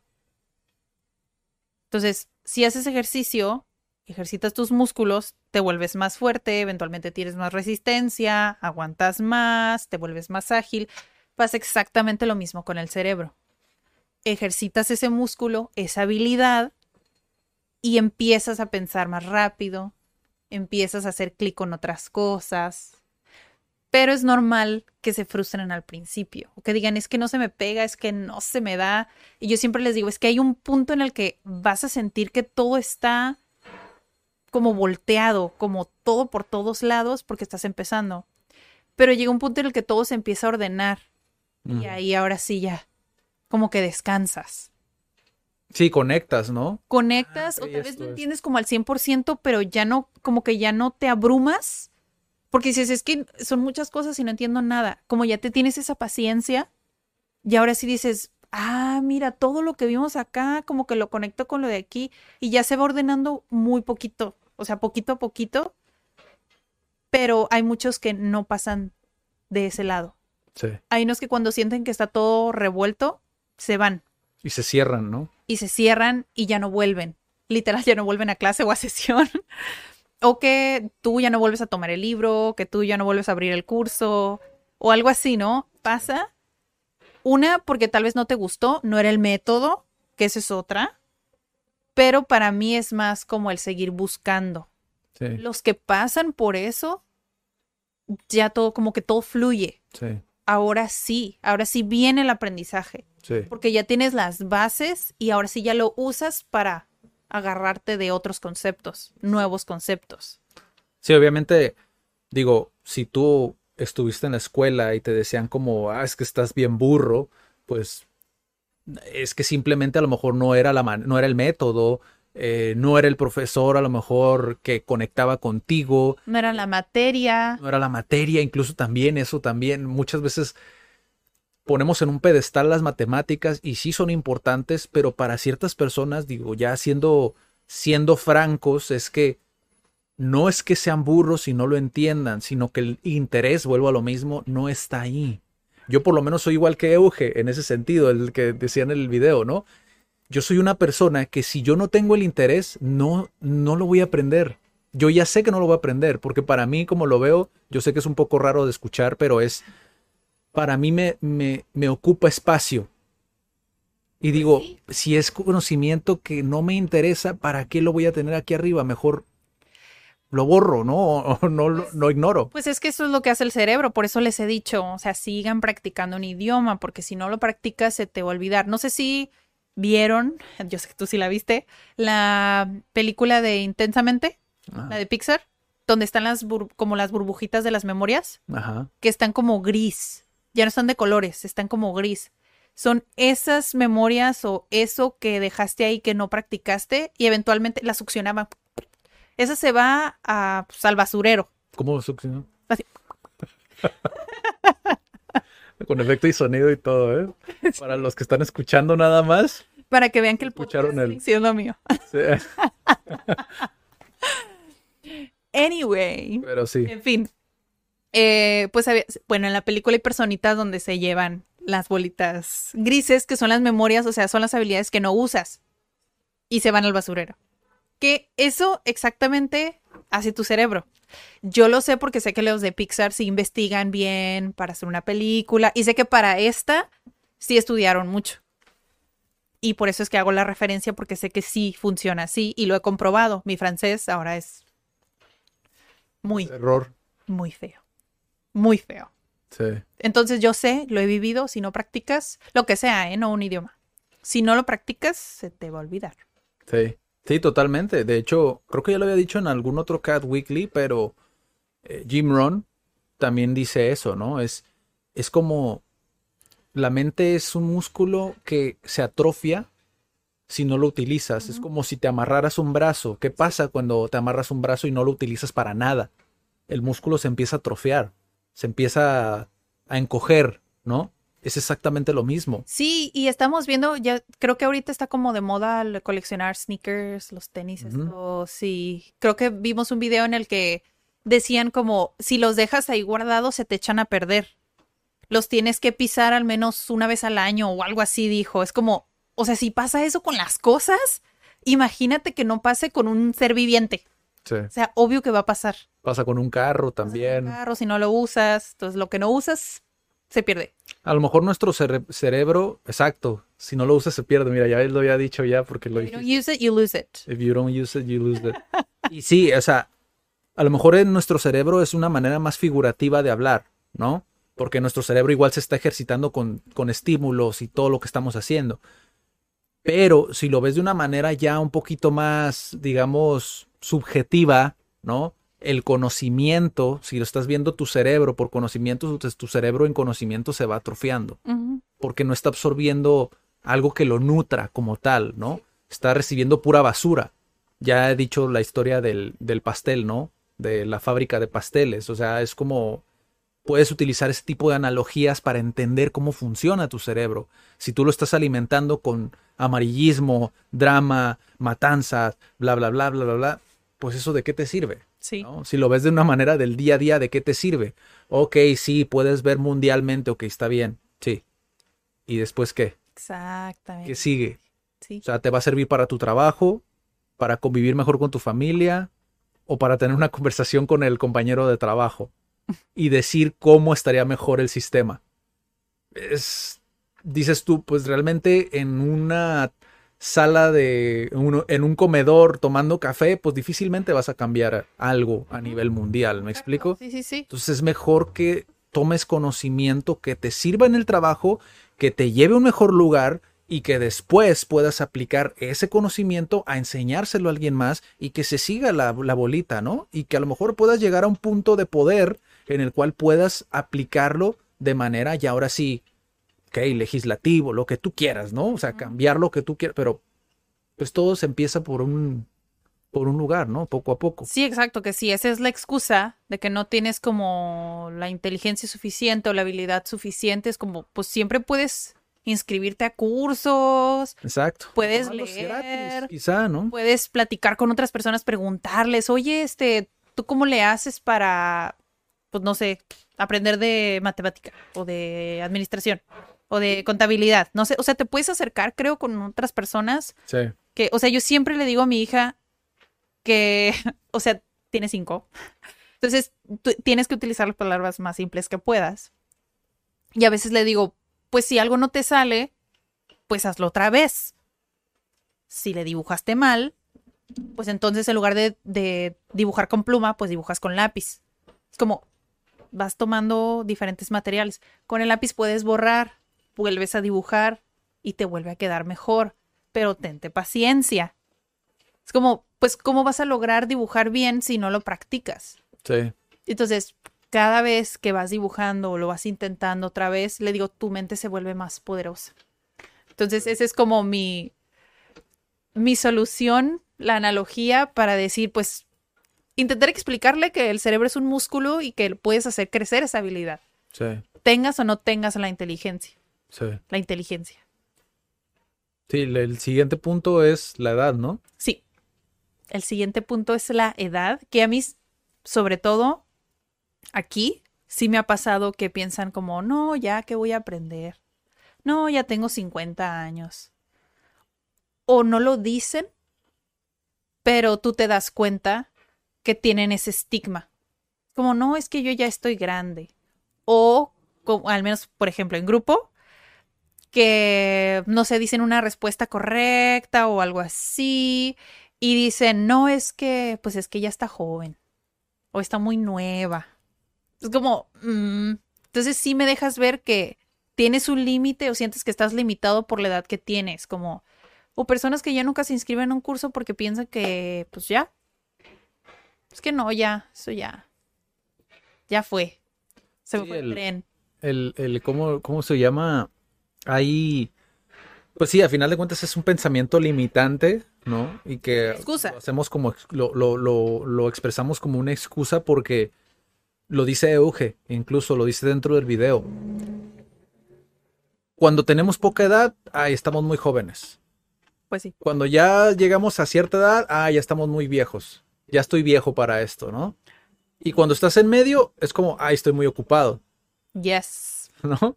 Entonces dices tú, ¿cuándo es el, el momento ideal entonces?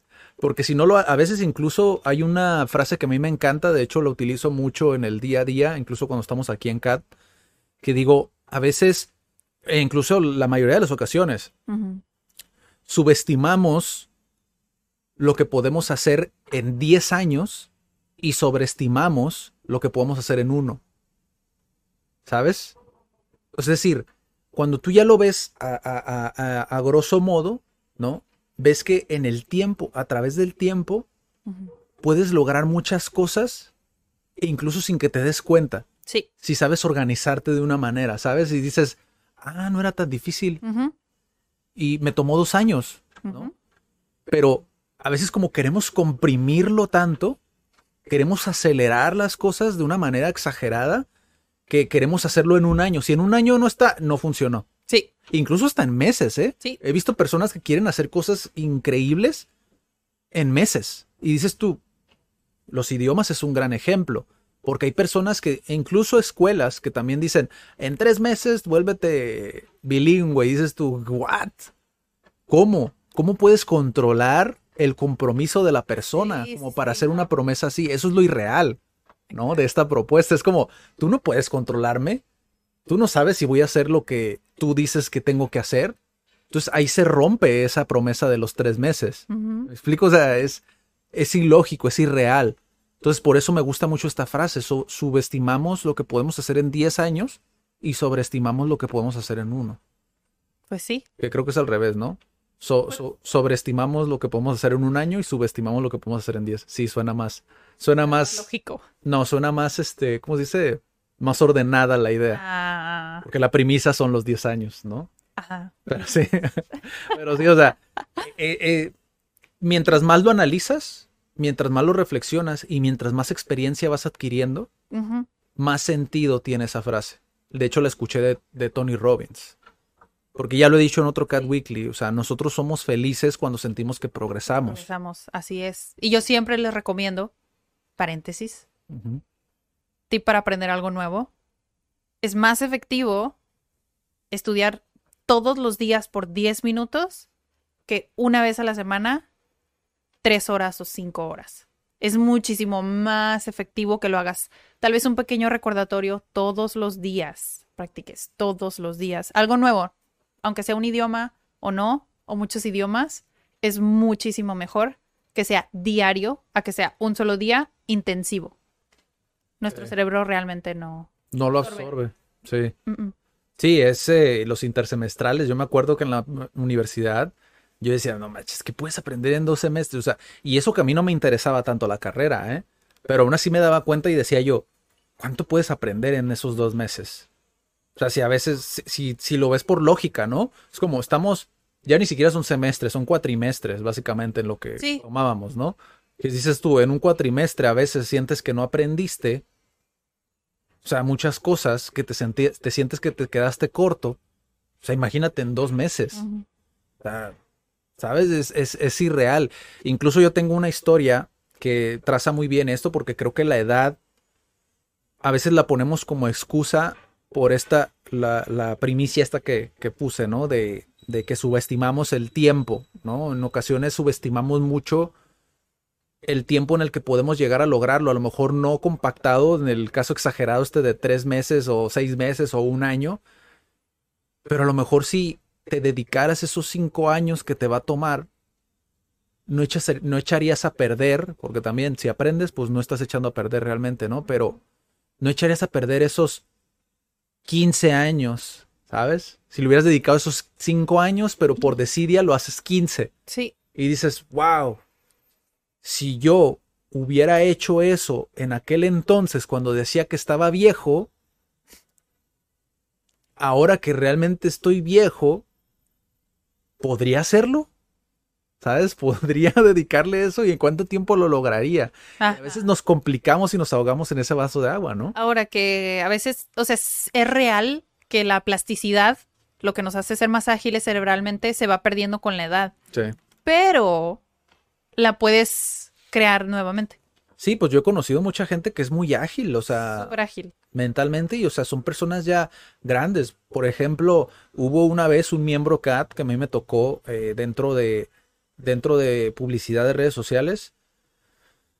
No llegó hasta ese punto, no avanzó tanto por, por cuestiones que yo creo que, pues que tenían que ver más con su vida íntima, pero era una persona que toda su vida fue de taller en taller, de curso en curso, de seminario en seminario, o sea, de todas las cosas que tenían que ver con desarrollo personal, él las Con estudiaba. la, la de inteligencia, ¿no? Ajá, y absorbía muy rápido la información.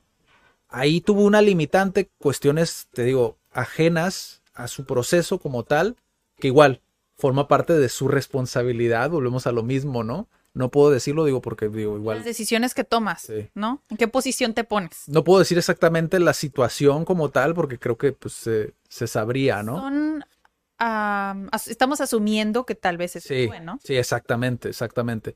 Y, y que a final de cuentas dices tú, wow, es una persona de sesenta y pico de años que ha estudiado toda su vida, o sea, y sabe muchas cosas. Entonces dices tú, realmente no, la edad es, sí, tienes esa plasticidad a lo mejor oxidada, ¿no? Por así decirlo, pero al final de cuentas puedes retomar ese camino, puedes retomar el rumbo, ¿no? Sí, yo por eso digo la edad, la verdad, me han comprobado, hay dos miembros CAT que están en los 50, 60 y la verdad son más comprometidos que los de 30, 20. O sea, de verdad, o sea, me sorprende mucho cómo están tan comprometidos con, con ese proceso, pues, Sí, con ese proceso de aprender. O tal vez con la edad esa hambre, ¿no? Ajá, tal vez con la edad como que ya descubren que, que todo es cuestión de ser consistente.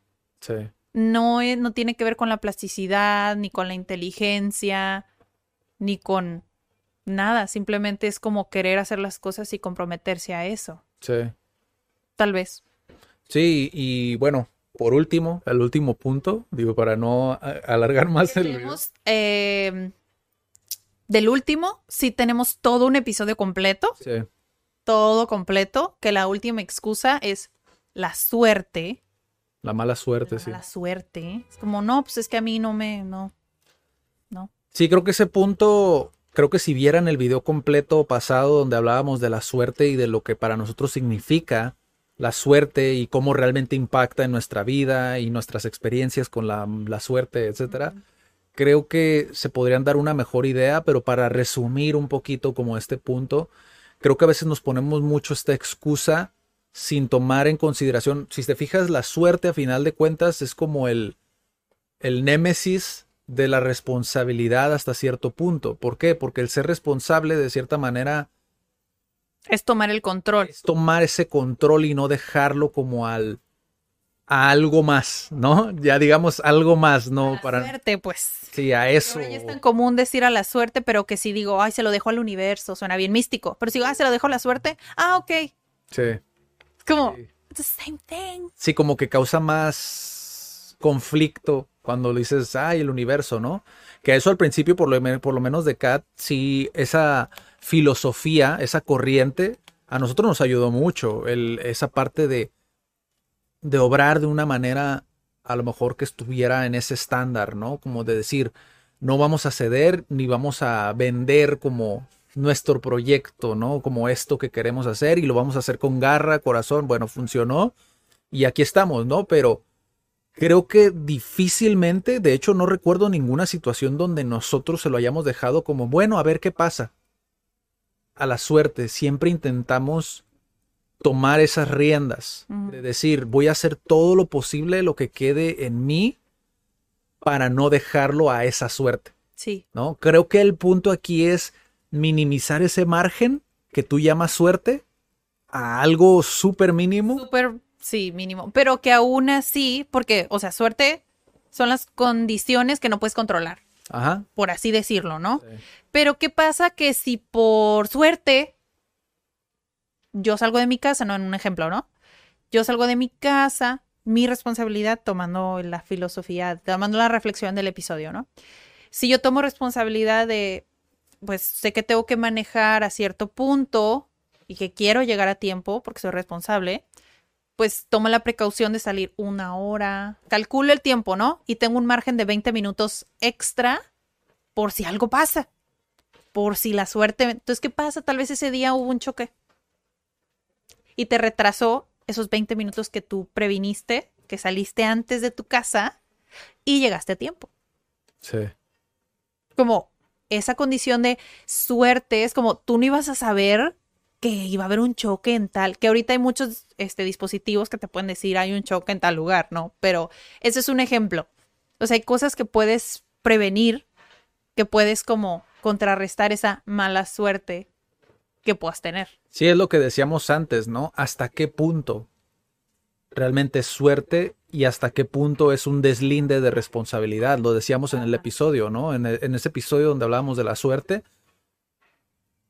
Yo siento que muchas veces, así como con la salud, a veces es como, bueno, es que tengo esto y que bla, bla, bla, y que pues sí, pues es que él tuvo suerte y yo no, y yo tengo más mala suerte. Creo que es el único punto donde no coincido con Euge. Él dice como, sí, va a haber personas que tienen mil veces más suerte que tú. No sé hasta qué punto eso sea realmente algo, pues algo Yo real. pienso que es un mindset. Sí, Una es mentalidad como de, ay, es que ellos tienen más suerte. actitud. Ajá, creo que es la actitud. Creo que no es lo mismo que tú vayas por la calle y le sonrías a un extraño. O tal vez llegas todos los días, ¿no? A tu trabajo, con personas con las que nunca tienes contacto. Tal vez nunca hablas. Pero llegas y sonriente y dices buenos días, se acabó. Y ese es el único contacto que tienes con las personas. Tal vez ellos van a tener una percepción, estamos adivinando, ¿no? Una percepción positiva de ti. Y tal vez en algún punto va a decir, ah, mira, tal vez no sé, el ingeniero que llega y me sonríe y dice buenos días, tal vez se le puedo pedir apoyo con X cosa, ¿no? Sí. Ah, pues tienes la suerte de que pues te piden apoyo o tienes la suerte de que tienes este trabajo extra fuera de tu trabajo. O sea, esos detallitos que a veces dices, pues qué buena suerte tiene él. Sí. Como, tal vez no es suerte, tal vez es la actitud con la que va por la vida. Sí, que también lo mencionamos en este video, lo, lo hondamos un poco más a profundidad en esto, pero que sí, o sea, a final de cuentas esto es como un resumen, ¿no? Al final, ¿qué es suerte para ti?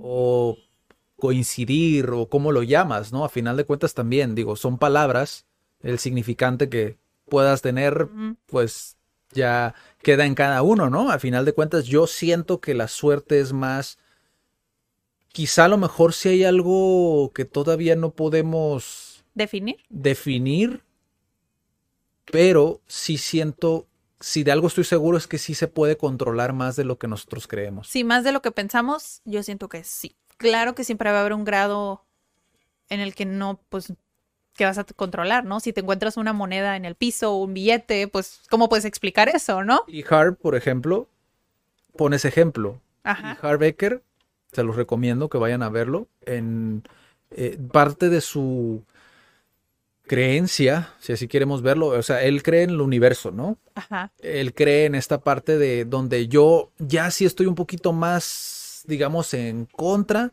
que sí te sirve, vuelvo a lo mismo, todo sirve, todo funciona, si lo pruebas alguna vez, Sí. si lo ves desde una perspectiva objetiva, si lo ves sin juicio, ¿no? Todo funciona, pero él dice, o sea, ponte un día, o sea, sal de tu casa y ve con la mentalidad de voy a encontrar dinero en el piso, voy a encontrar cinco, vas a encontrarlo. Pero aquí tiene que ver, ha- hay algo muy curioso porque aquí tiene que ver con el hecho de que vas más consciente Ajá. de ello, ¿no? Que volvemos a lo mismo, o sea, hasta qué punto es suerte, hasta qué Exacto. punto es que, ok, estoy más consciente de lo que está sucediendo y soy más responsable de lo que está sucediendo, ¿no?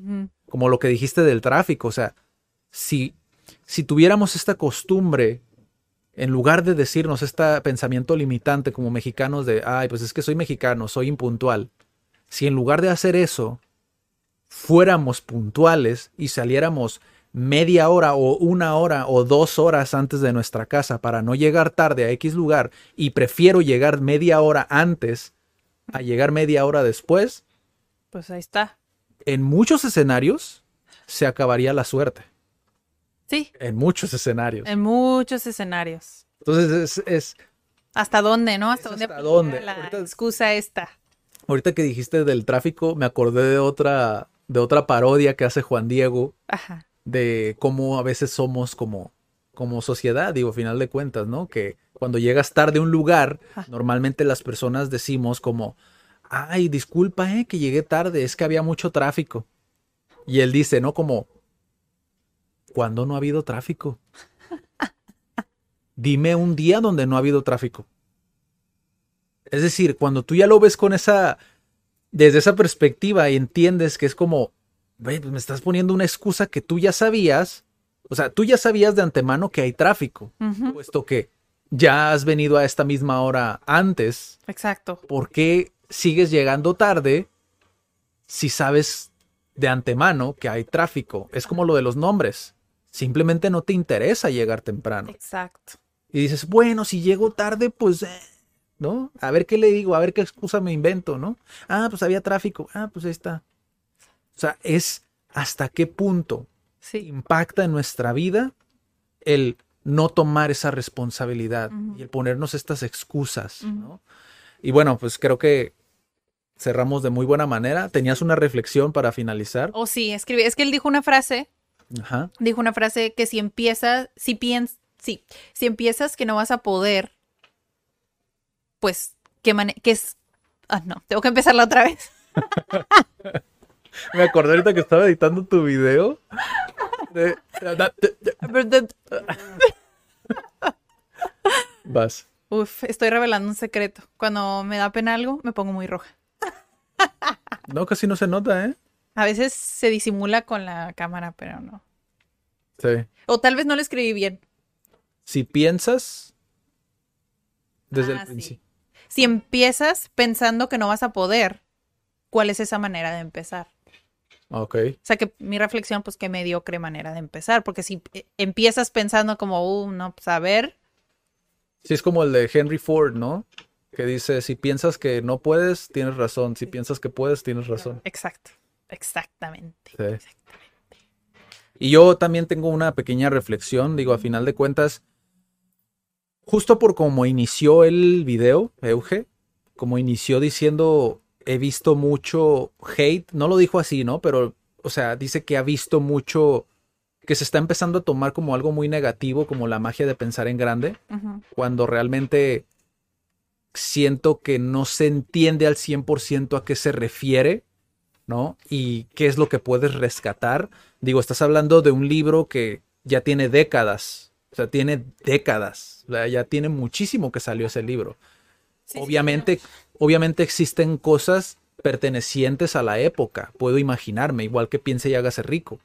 Igual que Dale Carnegie, hay muchas cosas pertenecientes a esa época que dices tú, bueno, esto lo hago a un lado porque esto ya no aplica. Pero existen estas joyitas que dices tú, pues es que esto, si lo aplicas, si eres constante, si lo pules, si de cierta manera, pues sí, eh, eh, lo haces de una mejor manera y lo vas mejorando a través del tiempo, pues obviamente te va a servir para X o Y situación, lo que sea, pero te va a servir, ¿no? Porque es algo positivo, es algo que te está llevando a pulir ciertas habilidades que pueden servir tanto en tu trabajo como en lo personal con tu familia o tu comunidad, ¿no? Yo lo que sí quisiera decir, siguiendo este comentario que dijo Euge al principio del video, es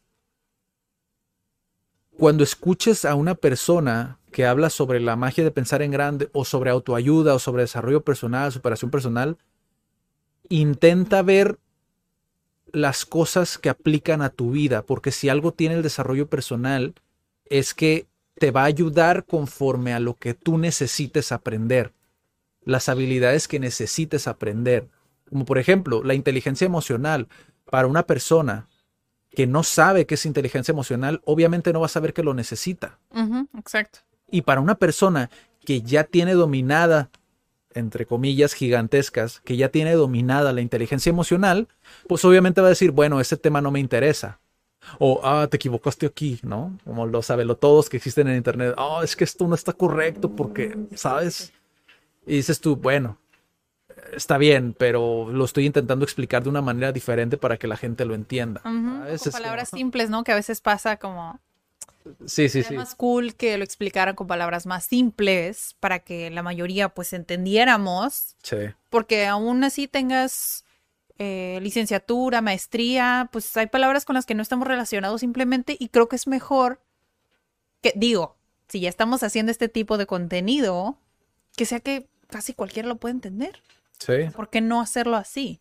sí. Y puedes leer, puedes escuchar, puedes ver eh, muchos videos también de desarrollo personal, superación personal, autoayuda, e intentar verlo desde una perspectiva constructiva, más allá de verlo como, ah, humo, ¿no?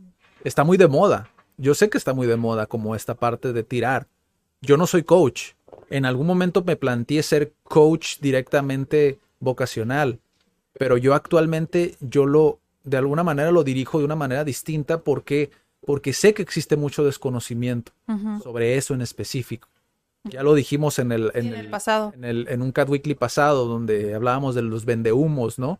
Hasta qué punto realmente es humo y hasta qué punto no lo estás apreciando desde la perspectiva adecuada.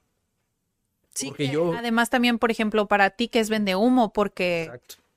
porque puede ser que, y eso me pasó en, en, en clase, ¿no? Que a mí me recomendaron el libro, este que apenas acabo de empezar, que el- son los siete hábitos de la gente altamente exitosa, que en mi clase varios lo leyeron, pues hace tiempo, y, me lo recomendaron, pero estaban haciendo como que comentarios, ah, a mí me gustó porque me sirve a esto, y luego otra persona dijo, ah, mira qué interesante porque yo no lo estaba viendo desde esa perspectiva, yo lo estaba viendo así.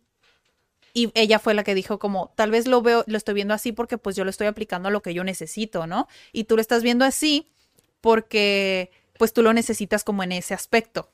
Entonces, tal vez como gran parte de lo que dicen como que es vende humo es porque tal vez para ti ni siquiera te sirve. Sí, no resuena. Ajá, lo estás viendo como de otra, desde otra perspectiva que dices, pues no, pues sí son vende humo. Sí, pues ya, revés. Es como para mí no es vende humo, o sea, para mí me sirve. ya lo estás viendo, lo estás viendo desde la posición reactiva, ¿no? Más que otra cosa. Es como lo estás viendo para reaccionar y para comentar y para tirar hate. Y a veces sí, nada más es para criticar. Sí. O sea, nada más que porque para ti no tiene sentido, pues simplemente no comentes. Hay personas que sí, o los, a veces hemos visto, ¿no? Los, los me enoja o me divierte. Es como, Sí, o, ¿qué sentido, no? Pero bueno. o deja tú que comenten. O sea, puedes comentar, digo, eres libre de hacer lo que sea, pero yo me iría más por el lado de cómo crees tú que te va a ayudar ese comentario que vas a dejar. O que a los demás les va a ayudar. Porque la persona que hizo el video, él cumplió su propósito. Él quería hacer el video, puesto que lo publicó, puesto que duró dos o tres horas editando y subiendo el video. O sea, él ya cumplió. Aquí el punto es en ti, a ti en qué te beneficia el dejar ese comentario. ¿Cómo crees que va a impactar indirectamente en ti? O sea, acá arriba, ¿no? En, el, en, en- en tu cabeza. Entonces, creo que es más esa reflexión de ver el, el tipo de contenido que creamos y si lo creamos, hacerlo siempre desde el respeto, digo, a final de cuentas. Y lo digo porque he visto algunos videos donde sí no, te lo dije, ¿no? La, la reacción esta que hubo a, a Daniel Javif. Ah, sí. ¿no? Eh, no lo voy a decir por si todavía no hay mucha gente que lo haya visto, digo, no tiene caso, eh, porque creo que es una... Ni yo lo terminé de ver, o sea, no, terminé, no llegué ni a la mitad del video, pero dices tú, qué falta de respeto hacia el trabajo de una persona, ¿sabes? Que a final de cuentas sí le conlleva ese tiempo el crear ese tipo de videos y que sí está impactando en la vida de ciertas personas. Sí, que es lo que decíamos, o sea, ¿por qué vas a, bueno, desde comentarios hasta me divierte a reaccionar de manera negativa a otro material? Sí. Y dices, o sea, ¿qué caso tiene hacer eso? Tomarte el tiempo incluso de grabar algo que no le va a servir a nadie o que no vas a retroalimentar de una manera objetiva. Sí, ¿Para qué?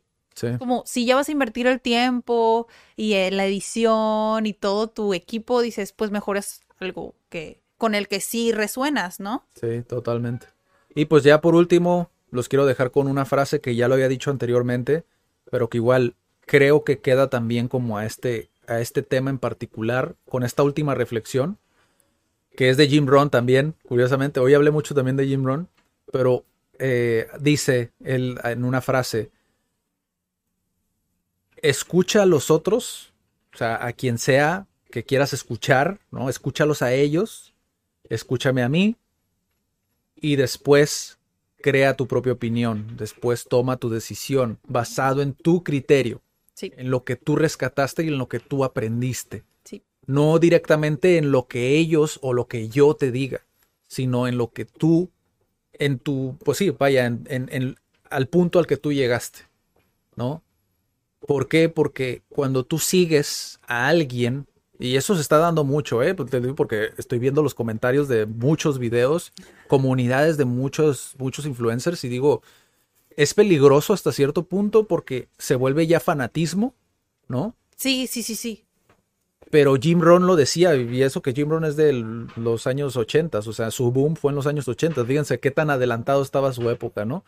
Pero él lo dice, o sea, no sigas a alguien, no lo sigas, estúdialo. O sea, pero no seas un seguidor, sé un estudiante, Enseñanzas de Jim Rohn. ¿sí? Y, o sea, es algo que creo que si se fomentara más, podríamos ser más dentro de lo que es el desarrollo personal y construir nuestro, pues sí, nuestro esquema de lo que para nosotros es que nos sirve a nosotros, que podemos obtener, ¿no? Y pues creo que eso sería todo por hoy. Eso sería todo por este episodio, pero antes de cerrar, tenemos el dato curioso de la semana. Sí, cierto. Es que como está tan largo el video, yo dije, Está muy no, largo este episodio, pero la verdad me gustó mucho que se quedaran hasta este punto. Sí.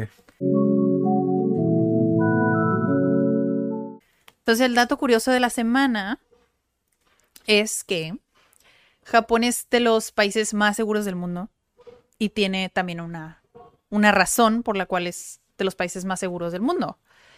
Es que hay trenes, pues el sistema de transporte es muy seguro, entonces hay trenes específicamente para las mujeres. Muy temprano y muy en la noche. Incluso, ajá, incluso su sistema están, están como muy eh, protegidos. Como, o sea, tú te puedes bajar de un, de un vagón, de una estación a una estación, y tú vas con un policía y dices, oye, este me agarró, me. y se lo llevan. Que es como, wow, qué cool que esté tan, tan, tan protegido, por así decirlo, la mujer que es más vulnerable.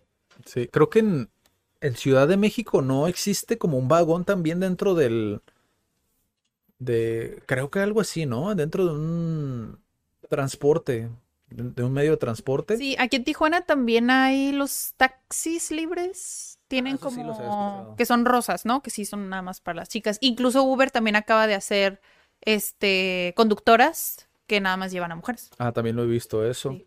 Pero creo que en, creo que en Ciudad de México sí existe como un vagón especial dentro de lo que es el, el microbús, creo. No recuerdo exactamente, pero creo que sí también. Pero obviamente, digo, en Japón, me- creo que lo que es diferente es esa parte, ¿no? Que lo hacen como en horarios donde Sí, es puede llegar, puede llegar a ver ese, esa fricción, ¿no? Ajá, pero aún así creo que sí se desata un poco el... Por una parte, igual lo podríamos abordar en otro, en un, en todo un episodio, ¿no? Saber, sí lo hemos platicado, pero el hecho de que la mujer esté tan protegida, eh, el hecho de que sea tan fácil que una mujer pueda inventar, oye, este me agarró y se lo llevan, o sea, Ok. tiende a, a- a- a que evolucione hasta ese punto. Yo sé que, bueno, al menos la cultura de Japón no es tan extremista. Hasta ahorita no se ha escuchado como que algún escándalo de que, que las mujeres este, estén diciendo cosas que no, que no son, pero un miembro CAT sí me comentó como de, pues, él ni siquiera me iba a compartir eso, ¿no? Pero cuando me dijo de lo, lo del, lo del tren, yo le hice esa reflexión como de, ay, qué interesante, pero también puede ser como del lado negativo, ¿no? Porque pues, pueden inventar algo y te llevan y, y ya, si no les caíste bien o algo. Y dijo, sí, sí, algo así me pasó cuando estaba joven, que pues no me agarré bien y pues para muy, muy fuerte el metro, lo que quieras, y me moví y me solté, entonces choqué con una mujer. Y la mujer se enojó y me empezó a decir y bla, bla, bla, pero dijo, pero pues yo ni, ni, pues ni al caso, ¿no? Entonces, a veces, ¿hasta dónde? ¿Hasta dónde aplica y hasta dónde no aplica? Y también tú como mujer, pues, ¿qué estás diciendo? ¿Qué tan cierto es? Sí. Imagínate que existiera eso aquí en México. Que le dieran ese poder a las mujeres. Que nos dieran ese poder. Yo honestamente dudaría 50-50 de lo que se dice. Sí. Porque, o sea, yo soy mujer. O sea, me, porque imagínate, si tú lo dijeras, no, que este es un no sé qué, bla, bla, bla, pero no, o sea, yo lo digo desde mi parte como mujer. O sea, a veces sí son o somos muy responsables por el hecho de, de ser mujer, si nos dieran ese poder, que llega hasta ese punto, como últimamente salió que es, que es un violador y acusado, acosador, bla, bla, bla. Entonces, no podemos saber si eso sí te pasó, no estoy diciendo que no te pasó, pero yo sí viví una situación en la que acusaron a un conocido y a las dos semanas lo desacusaron. En redes sociales. Que fue como esta persona, bla, bla, bla, hizo esto. Y no le había pasado a la persona que publicó. O sea, fue un. Lo estoy, lo estoy, estoy pasando el dato. Y a las dos semanas se disculpa por redes sociales. Este, no, no fue así. Y yo me quedo como, pues sí, pero ya destruiste casi la reputación, pusiste en, en, en duda. Ese estigma se queda, ¿no? Lo que esa persona puede llegar a, hacer, qué pasa con todo su círculo, con su vida. Sí, es que... Es muy delicado, creo yo. Creo que es algo, y creo que sí se podría abordar, pero creo que es algo complicado para, para ciertas posturas el discernir que es, es que no estoy de tu lado ni estoy del otro. Yo lo que quiero es que estemos en medio. Sí, como algo neutro, ¿no? Es un terreno neutro, que es un terreno donde no te estoy juzgando, simple y sencillamente yo quiero asegurarme de que vas a tomar la decisión más responsable. Sí. Y de que no vas a abusar de ello. Porque es, es verdad que en ciertas ocasiones nos metemos en ciertas, en ciertos lugares, ¿no? Por ejemplo, como emprendedor. suele ser muy embriagante el tener control sobre todo tu proyecto, sobre todo lo que puedes hacer, sobre todo lo que puedes obtener y te pierdes, ¿no? Si no tienes como esos valores, si no tienes como esa responsabilidad, te pierdes. Si los tienes, obviamente, pues es un terreno más sólido, ¿no? Y que creo que eso es lo que tú dices, ¿no? Que es, si yo te doy toda esta responsabilidad, esta carga, y no tienes esas bases sólidas para entender que puedes destruir la vida de una persona, por una malinterpretación, que seguimos todavía en ese tipo de escenarios donde por una malinterpretación salimos peleados a por años, durante años, ¿sabes? Y jamás lo arreglamos. Ahora imagínate si yo tuviera el poder de meterte a la cárcel. O sea, tanto para uno como para otro es algo súper extremo, ¿sabes? Lo polarizas. Sí. vas de un lado al otro. Entonces decimos, no, ok, pues no llegas entonces a un punto medio. No estás llegando. Existe como una cultura o... Híjole, no sé. Sí, es, complicado, pero creo que sí es un tema muy, muy interesante y que quizá en un futuro podamos, podamos abordar. Por lo pronto. Por lo pronto ya es, todo por este episodio, porque está muy largo, pero casi siempre digo eso. Es como es de mis favoritos, de mis episodios favoritos. ya todos los episodios son favoritos. Y bueno, pues nos vemos en la próxima. Cuídense mucho. Recuerden que también pueden escucharlo en Spotify, este mismo podcast, en Cat Podcast, así búsquenlo en Spotify. Y en YouTube, recuerden suscribirse. Es más fácil, creo yo, acceder a las listas de reproducción en YouTube. Estamos como Cat Centro de Aprendizaje y Desarrollo y nos vemos hasta la próxima. Chao. Chao.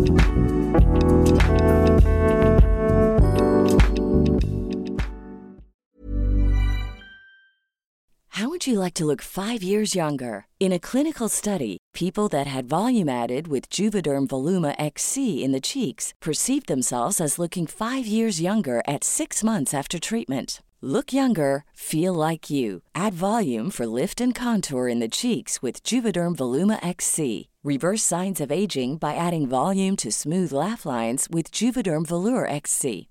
For important safety information and to find a licensed specialist, visit juvederm.com. That's J U V E D E R M.com. Not for people with severe allergic reactions, allergies to lidocaine, or the proteins used in Juvederm. Common side effects include injection site redness, swelling, pain, tenderness, firmness, lumps, bumps, bruising, discoloration, or itching. There's a risk of unintentional injection into a blood vessel, which can cause vision abnormalities, blindness, stroke, temporary scabs, or scarring. Talk to a licensed specialist to find out if it's right for you.